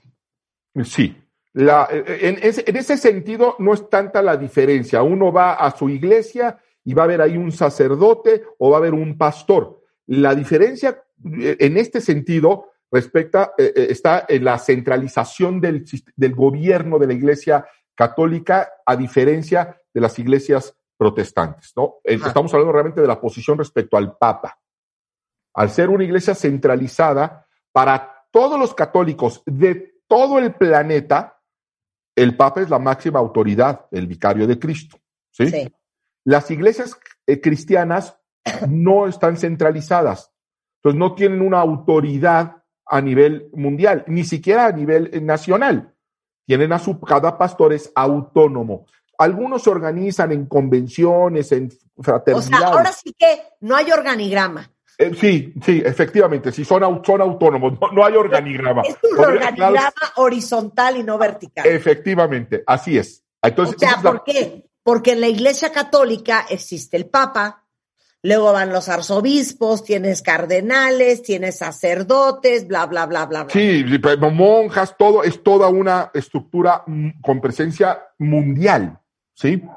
las iglesias protestantes no tienden a ser autónomas. Llega a tener grupos regionales, pero realmente son autónomas. Es el pastor. Una pregunta, una pregunta. Si yo quiero ser sacerdote eh, católico, bueno, número uno, tengo que ser hombre. Eh, tendría que ser parte de la iglesia y pasar por toda la enseñanza, toda la educación. Si yo mañana digo, fíjate que acá en el poniente de la ciudad en esta casita que tengo que me dejó mi mamá, voy a fundar una iglesia cristiana. Y yo voy a ser pastora. ¿Puedo? Bueno, hay que entender que hay dos formas de verlo y dos discusiones que tendríamos que abrir. La primera es la parte teológica, la parte espiritual. Si está el llamado, si, si está eh, de parte de Dios, si tienes la vocación. La segunda es la parte legal. ¿Sí? Las iglesias se tienen que constituir legalmente ante la Secretaría de Gobernación y tienes que ser eh, reconocido como un ministro de culto. Entonces, en, el sentido de que, oye, yo quiero en mi casa eh, compartir la palabra de Dios, bueno, pues eso sí lo puede hacer cualquier persona. Ok, a lo que voy es, yo puedo ser pastora. No es exclusivo de los hombres. En, en las iglesias protestantes en general, pueden ser pastoras en algunas denominaciones, en otras no lo aceptan. Ok, ¿qué necesito para ser pastora? Ya sabemos que necesito un sacerdote. Tener la vocación. Finalmente, ¿qué nos, hace, ¿qué nos hace pastores? ¿O qué hace un sacerdote sacerdote? Hay gente que piensa que porque va a un seminario teológico y le dan su diploma, termina siendo pastor. No, realmente es una vocación dada por Dios. Y serán los frutos de esa vocación lo que van a eh, mostrar si uno es o no pastor, más allá del diploma. Yo te puedo decir que conozco muchos pastores y muchos sacerdotes que evidentemente no tienen la, vocación pastoral ni sacerdotal. Y conozco otros que quizá no fueron ordenados y sin embargo pastorean a las personas de acuerdo a las enseñanzas escriturales. Entonces, aquí hay que verlo de dos formas, la forma espiritual y la forma de institución.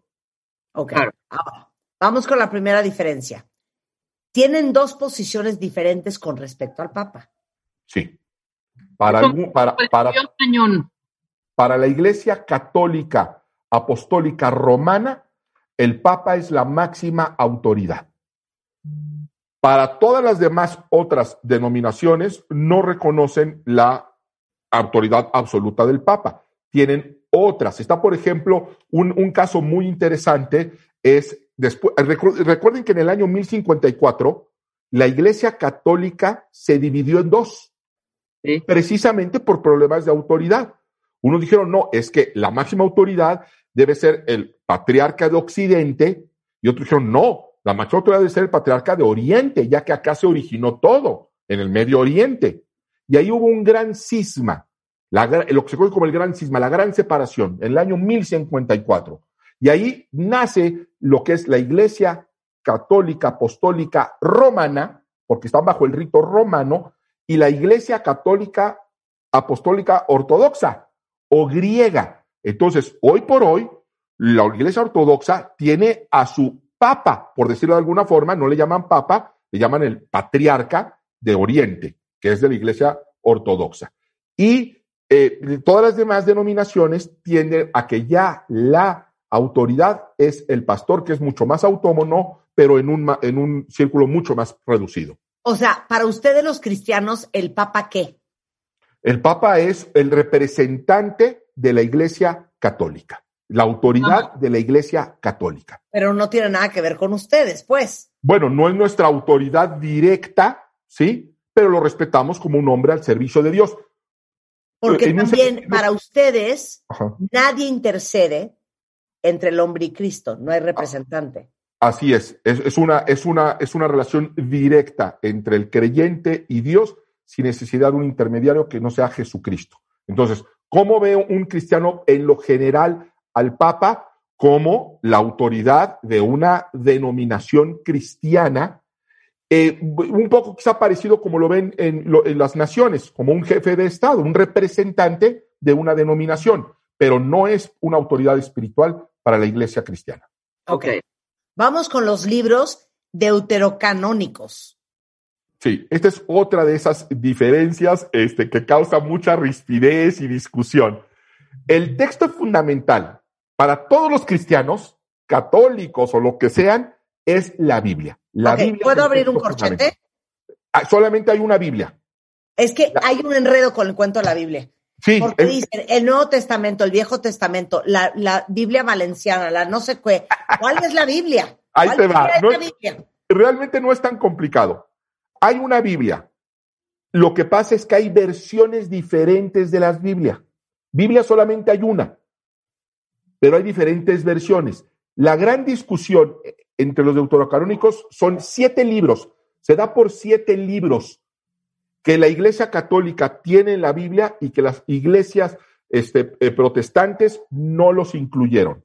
Ahora, ¿por qué no los incluyeron? ¿Y por qué otros sí los incluyeron? Porque luego también se dice... No, es que espérate, estás asumiendo que todos entendimos que la Biblia está hecha de varios libros. Es que, ok, bueno, es que acuérdate que ya, ya, habíamos hablado de eso en alguna ocasión. Va, refresh memory. Sí. La Biblia es un libro. Ojo, lo, lo vamos a hacer rapidísimo. La Biblia eran muchos libros sueltos durante siglos. Fueron muchos libros sueltos. Lo que dijo el profeta, lo que le pasó a Daniel, luego vino el Nuevo Testamento con lo que le pasó. Eran libros sueltos, ¿sí? Que ahí andaban y eran considerados como sagrados. 200 años antes de Cristo, los griegos los compilan en una, lo, traducen los, todos estos libros que estaban en hebreo, los traducen al griego. Y esa es la primera Biblia, la Biblia griega o alejandrina. Se llama alejandrina porque fue en, Alejandría, en Egipto, donde se hizo esto. Y entonces esa es la primera vez que se compilan esos libros. Pero lo hicieron los griegos. Antes de Cristo y después de Cristo, ya completos todos. Todavía no existe el Nuevo Testamento cuando ah, se compila la, Biblia alejandrina, la Septuaginta, todavía no se escribía nada del Nuevo Testamento, ¿de acuerdo? Pero ya, pero los compilaron, los juntaron por primera vez en griego los griegos. Muy bien. En el siglo I, después del año 70, los hebreos, los judíos, eran sus libros finalmente sus libros milenarios, que venían de una tradición escrita y de una tradición oral, los juntan. Ellos que tienen esos libros en rollos y sueltos en sus sinagogas, los juntan. Y eso da lugar a otro canon, al canon hebreo, que los judíos no incluyeron esos siete que los griegos sí habían incluido. Esa es la Torah. Sí, es la Torah. Eh, que eh, bueno, la Torah y los profetas y los escritos. ¿Sí? No los incluyeron los hebreos. Ellos tienen sus motivos, pero no los incluyeron. Entonces, lo, la Iglesia Católica tomó el texto alejandrino, el de los griegos, y la Iglesia Protestante tomó el texto de los hebreos. Esa es la diferencia. A tu Biblia le faltan siete libros que tiene la, la, la, Biblia católica. Si le preguntan a los cristianos, le, dicen, les faltan siete libros, si le preguntan a los, dicen, no, es que a ustedes les sobran. Esa es la discusión sin fin. Lo que sí es un hecho, lo que sí es un hecho, y esto es bien importante que lo entendamos, y yo quiero que sepan que esto lo estoy dando, eh, lo estoy compartiendo a nivel de historia, con, en una posición central. Ajá. La verdad de las cosas es que es incorrecto decir que le metieron o le sacaron libros. Nunca nadie le metió o le sacó libros desde el inicio del canon alejandrino eh, se conformó así y desde el inicio del, eh, del, eh, Tanaj hebreo se conformó así. No hubo nunca un momento donde vamos a meter estos, ni vamos a sacarlo. Ahora, esto es una discusión tan complicada, no estamos hablando de cualquier cosa, que el, esto, el, canon, la Biblia católica, por llamarla así de alguna forma, no se estableció hasta el 382 después de Cristo. O sea, por eso, pero la Biblia católica es la alejandrina. Sí, sí, se, basa en la alejandrina, en la Septuaginta. Y luego la van a traducir al latín, que es la Vulgata latina. Pero incluso los mismos, entre los mismos católicos, había sacerdotes que decían, no deben de estar, si deben de estar, fue una discusión que les tomó casi 400 años. Wow. Es muy complicado. O sea, no crean que fue así tan fácil. ¿Sí? Hay muchos elementos que hay que conocer. Hasta el 382, con el Papa Damaso I, es cuando los católicos dicen, así va a ser, y a partir de ahí, todavía se, se tuvo que confirmar en el 393. Y entonces ya quedó así. Pero realmente es incorrecto esa animadversión que hay mutua entre el catolicismo y el protestantismo, decir, ustedes le sacaron y ustedes le metieron. Ni le sacaron ni le metieron. Unos tienen el canon alejandrino y otros se basaron en el Tanaj hebreo. De origen así eran. Ok, aguántenla ahí. Regresando del corte, otras grandes diferencias entre el catolicismo y el cristianismo. Vamos a hablar del cielo, del purgatorio, del infierno, de los sacramentos y del celibato sacerdotal, entre otras cosas, al volver. Escuchas a Marta de Baile por W Radio. Síguenos en Facebook, Marta de Baile, y en Twitter, arroba Marta de Baile.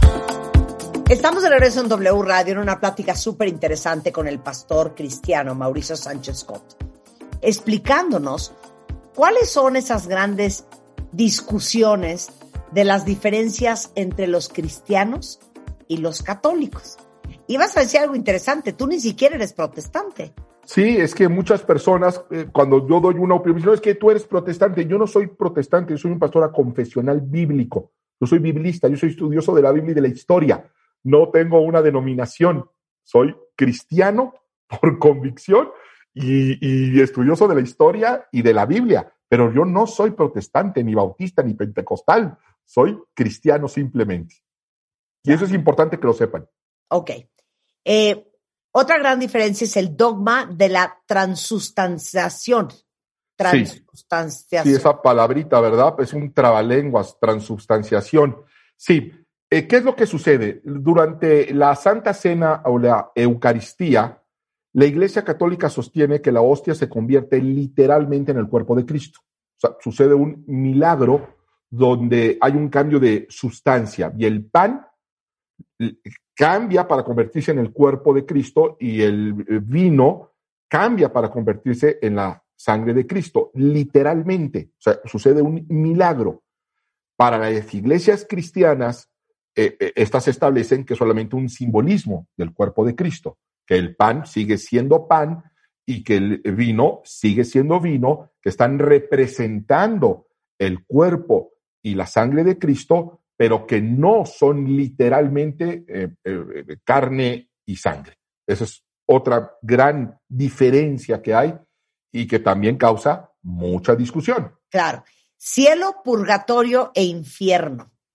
Sí, la, la, Iglesia Católica sostiene un lugar intermedio entre el cielo y el infierno. ¿sí? Todas las denominaciones cristianas reconocen la existencia del cielo y del infierno. Si no crees en el cielo ni en el infierno, no eres cristiano. O te tienes que replantear qué eres. ¿De acuerdo? La cuestión está, la discusión está en el purgatorio. ¿Qué es el purgatorio? Para la Iglesia Católica, un lugar intermedio donde las personas, por decirlo de alguna forma simple, no fueron lo suficientemente malas para llegar a ser condenadas eternamente, pasan ahí un tiempo de purificación para entonces pasar a la vida eterna. Eh, las iglesias cristianas fuera de las católicas no desconocen el purgatorio porque no aparece como tal en la Biblia. No aparece la palabra purgatorio en la escritura y normalmente toda esa doctrina se basa en un versículo bíblico, que es Lucas 16, donde Jesús habla de un, de un episodio de alguien que se va al infierno y pide a Abraham que pase, etcétera, etcétera. Pero algunos discuten que esa eh, enseñanza es una parábola y otros que era una cosa literal. Ok. Me voy a ir a los sacramentos. Sí. A ver. Los sacra es otra diferencia que hay y que es realmente una de las diferencias más grandes, porque mientras la Iglesia Católica tiene siete sacramentos, las demás iglesias normalmente tienen dos. ¿Cuáles son estos sacramentos? Primero, entendamos lo que es un sacramento. Exacto. Es un acto mediante el cual el creyente manifiesta su relación con Dios. ¿sí? Son signos sensibles, eficaces de la gracia de Dios mediante los cuales otorga la vida divina. Y por lo tanto son mandatorios. son mandatorios. ¿Cuáles son los siete sacramentos del catolicismo? Bueno, el bautismo, la reconciliación. Esa no sé cuál es. la confesión, donde hay confesión, penitencia y perdón por los pecados. ¿sí? La comunión, que es la Eucaristía, la que estamos acabando de hablar, donde se da el milagro de la transubstanciación la confirmación, que es después del bautismo, vamos a hacer la confirmación, el matrimonio, la, orden sacerdotal y la unción de los enfermos. ¿Qué es eso? La, extrema unción, cuando van con alguien que está muy enfermo o alguien que está muy anciano y hacen este sacramento, lo marcan con aceite, haciendo este signo de una gracia de Dios para eh, fortalecerlo, para que Dios se manifieste, para prepararlo en caso de una transición, ¿no? a, la presencia de Dios. Y es, lo que se conoce como la extrema unción, ¿sí? Y la orden sacerdotal, pues es precisamente todo este, esta, este sistema para eh, instituir ministros destinados a enseñar y a regir en la iglesia. Todos estos son sacramentos para la iglesia católica. Para la iglesia protestante solamente hay dos, que son el bautismo y la comunión. Sostiene la iglesia protestante que son esos dos porque son los únicos dos que llevó Jesucristo de forma expedita. El bautismo y la Santa Cena. ¿sí? Entonces, esa es una gran diferencia porque los sacramentos son importantes para todas las denominaciones cristianas, pero los, eh, la Iglesia Católica tiene muchos más sacramentos que cualquier otra denominación cristiana. Ok, este me fascina. El celibato sacerdotal, porque ni las monjas ni los sacerdotes tienen sexo, pero los pastores sí. Bueno, esa es la pregunta del, millón de dólares, ¿no? Esto ha ido eh, cambiando con el paso de la historia. Hablábamos de la iglesia ortodoxa, de estas divisiones que han dado, estas ramificaciones pero la verdad de las cosas es que en la actualidad, en este momento, únicamente la Iglesia Católica, ninguna otra denominación cristiana, ninguna otra iglesia cristiana hace del celibato una, condición obligatoria para el ejercicio del sacerdocio. ¿sí? Todas las demás denominaciones consienten en la existencia de sacerdotes casados, basados en qué? Pues en el ejemplo apostólico. ¿sí? O sea, históricamente, los hombres de Dios estuvieron eh, casados y tuvieron mujer, tanto en el Antiguo como en el Nuevo Testamento. Entonces, hoy por hoy, solamente la Iglesia Católica eh, hace obligatorio el celibato. Ok. Y no será una cuestión como, voy a decir algo que no. Ahora, te voy a decir una cosa. Espérame, espérame, antes de que se me olvide. No quiero tampoco encender aquí chispas ni nada. ¿No será un tema como de que todo se quede en ese lugar, que no haya herederos, ¿sabes? O sea, que esta parte un poco económica y financiera de la Iglesia Católica, que tiene un fin, pues, ¿no? O sea, no caiga en otras manos, podrá ser un rollo como de herencias. Eh, eh, tratando de ser. Hace sentido. Sí, habría que tratar de ser muy respetuosos en, las creencias que, de, todos, porque todos los, que creamos en algo debemos ser respetados, e incluso los que no crean también merecen el máximo respeto. Sería muy interesante revisar de dónde viene, cuándo surgió y en qué contexto surgió para poder dar un veredicto de por qué se da el celibato. Lo vamos a hablar con el con el padre Raúl. Eso es muy importante. Quedamos con el padre Raúl de tocar el tema. Hay una recomendación del apóstol Pablo. El apóstol Pablo era, era, era, era, era, era célibe. Y el apóstol Pablo lo va a recomendar. Va a decir, si van a servir a Dios, si quieren servir a Dios, yo les recomiendo que sean como yo. Por cuestiones obvias. Este, pues estás dedicado a la iglesia, tu tiempo lo partes entre dos y luego vienen los hijos y tienes otras preocupaciones. Entonces, claro que es mejor ¿sí? Más práctico es ser soltero. Eso lo dice el apóstol Pablo. Dice, pero si no pueden, mm, cásense, no hay ningún problema. O sea, realmente a nivel escritural no está de ninguna forma eh, obligado un eh, ministro, un sacerdote, un pastor a mantenerse célibe a nivel de Biblia.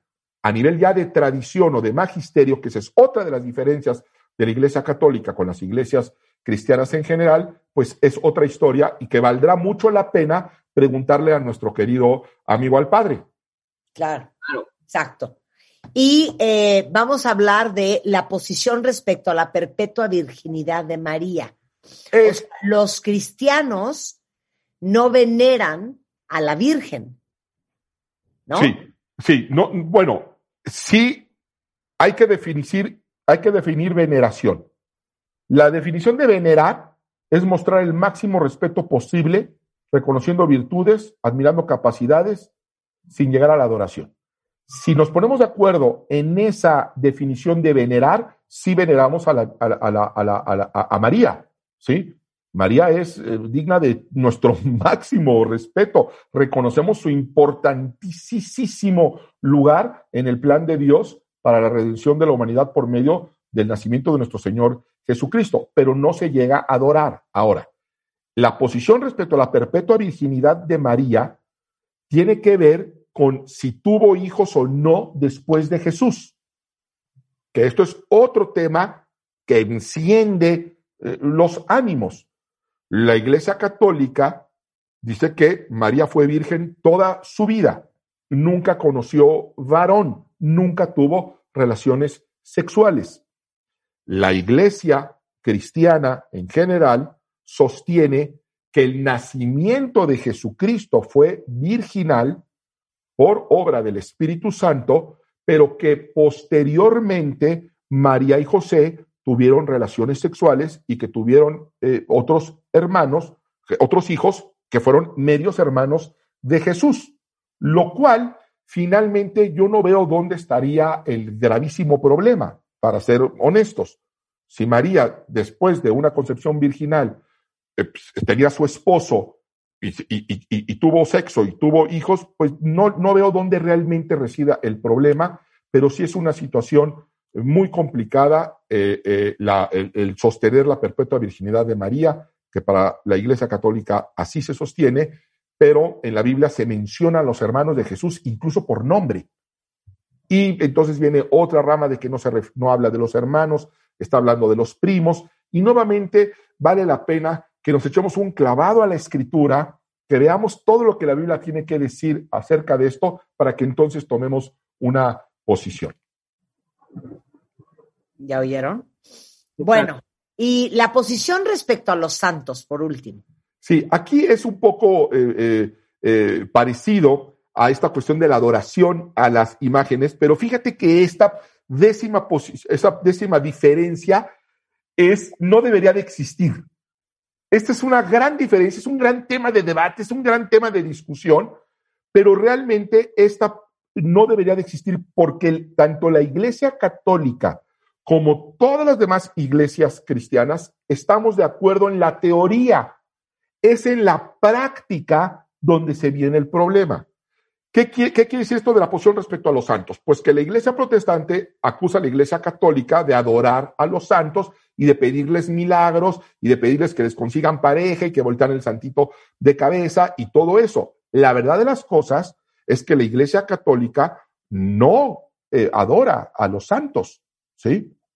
Eh, hace la veneración, pero vuelvo a lo mismo, venerar es mostrar respeto, reconociendo virtudes y admirando capacidades sin llegar a adorar. Eso es la posición oficial de la Iglesia Católica. Sin embargo, en la práctica, creo que no es ningún secreto para ninguno de nosotros que hay católicos que adoran imágenes y que les piden milagros. Hay incluso un caso documentado en el cual un sacerdote muy reconocido, un padre muy reconocido en medios nacionales, aclaró que los santos no hacen milagros, que solamente Dios puede hacer milagros y por lo tanto no se pueden adorar santos. Si uno, si usted está adorando santos y es católico, no es católico, no me crea a mí, porque soy pastor, vaya con su sacerdote y pregúntele, y su sacerdote le va a decir no, los santos no se pueden adorar, los santos no hacen milagros, se pueden venerar, mostrar respeto y reconociendo sus virtudes y su ejemplo hasta ahí. Entonces, esta, esta, esta diferencia, fíjate qué curioso, no debería de existir, pero existe en la práctica. Wow. Pastor, quiero que sea usted mi pastor. Yo estoy a tus órdenes, mi querida Marta. Sabes que te quiero de una forma especial. ¿Ya estás dando misa? Ya tenemos servicios ahorita con esta cuestión de la pandemia. No podemos recibir a todos los que quisiéramos, pero ya, ya estamos recibiendo, si nos quieren visitar, eh, visítenos, es bajo reserva, pero me dará mucho gusto eh, saludarlos, compartir la palabra de Dios. Nosotros compartimos la palabra de Dios sin sesgos denominacionales, estudiamos la Biblia y sería pues realmente una bendición para mí eh, que nos acompañaran. Ahí en mis redes sociales me van a encontrar toda la información. Sensacional. Te mandamos un gran beso, Pastor Mauricio Sánchez Scott. Muchas gracias. Seguir es arroba Mauricio S. Scott. Un abrazo y te vemos pronto, amigo. Que Dios las bendiga. Gracias, las quiero. Vayan con Dios. Oigan, y tenemos pendiente esa conversación con el sacerdote, el padre Raúl, que quedamos en que íbamos a hablar con él sobre el celibato en la religión católica. Y nos dijo que adelante, que feliz. Con Tokio. Me nos explicaba todo. Bueno, eh, eso viene pronto. Con esto nos vamos, pero estamos de regreso mañana en punto. Espera, Marta, espera, Marta, espera, espera, espera. Hoy es cumpleaños de nuestro cuentaviente y muy, muy fan tuyo y también mío, Carlitos Nieto, que quiere una felicitación. Lleva un mes recordándome que hoy es su cumpleaños. Felicítalo, por favor, cántale un happy birthday. Carlos Nieto, para ti, Happy birthday to you. Happy birthday to you. Happy birthday, dear Carlos Nieto. Happy birthday to you. Felicidades, Carlos Nieto. Te mandamos un beso. Un beso, claro que sí. ahora sí nos vamos. De regreso mañana en punto a las 10. El resto de la tarde nos vemos en redes sociales. Bye. Las heridas de la infancia, los problemas con tu jefe, tu suegra del infierno. Para eso y todos tus agobios, tenemos la solución. No te pierdas el podcast. Escúchalo en martadebaile.com.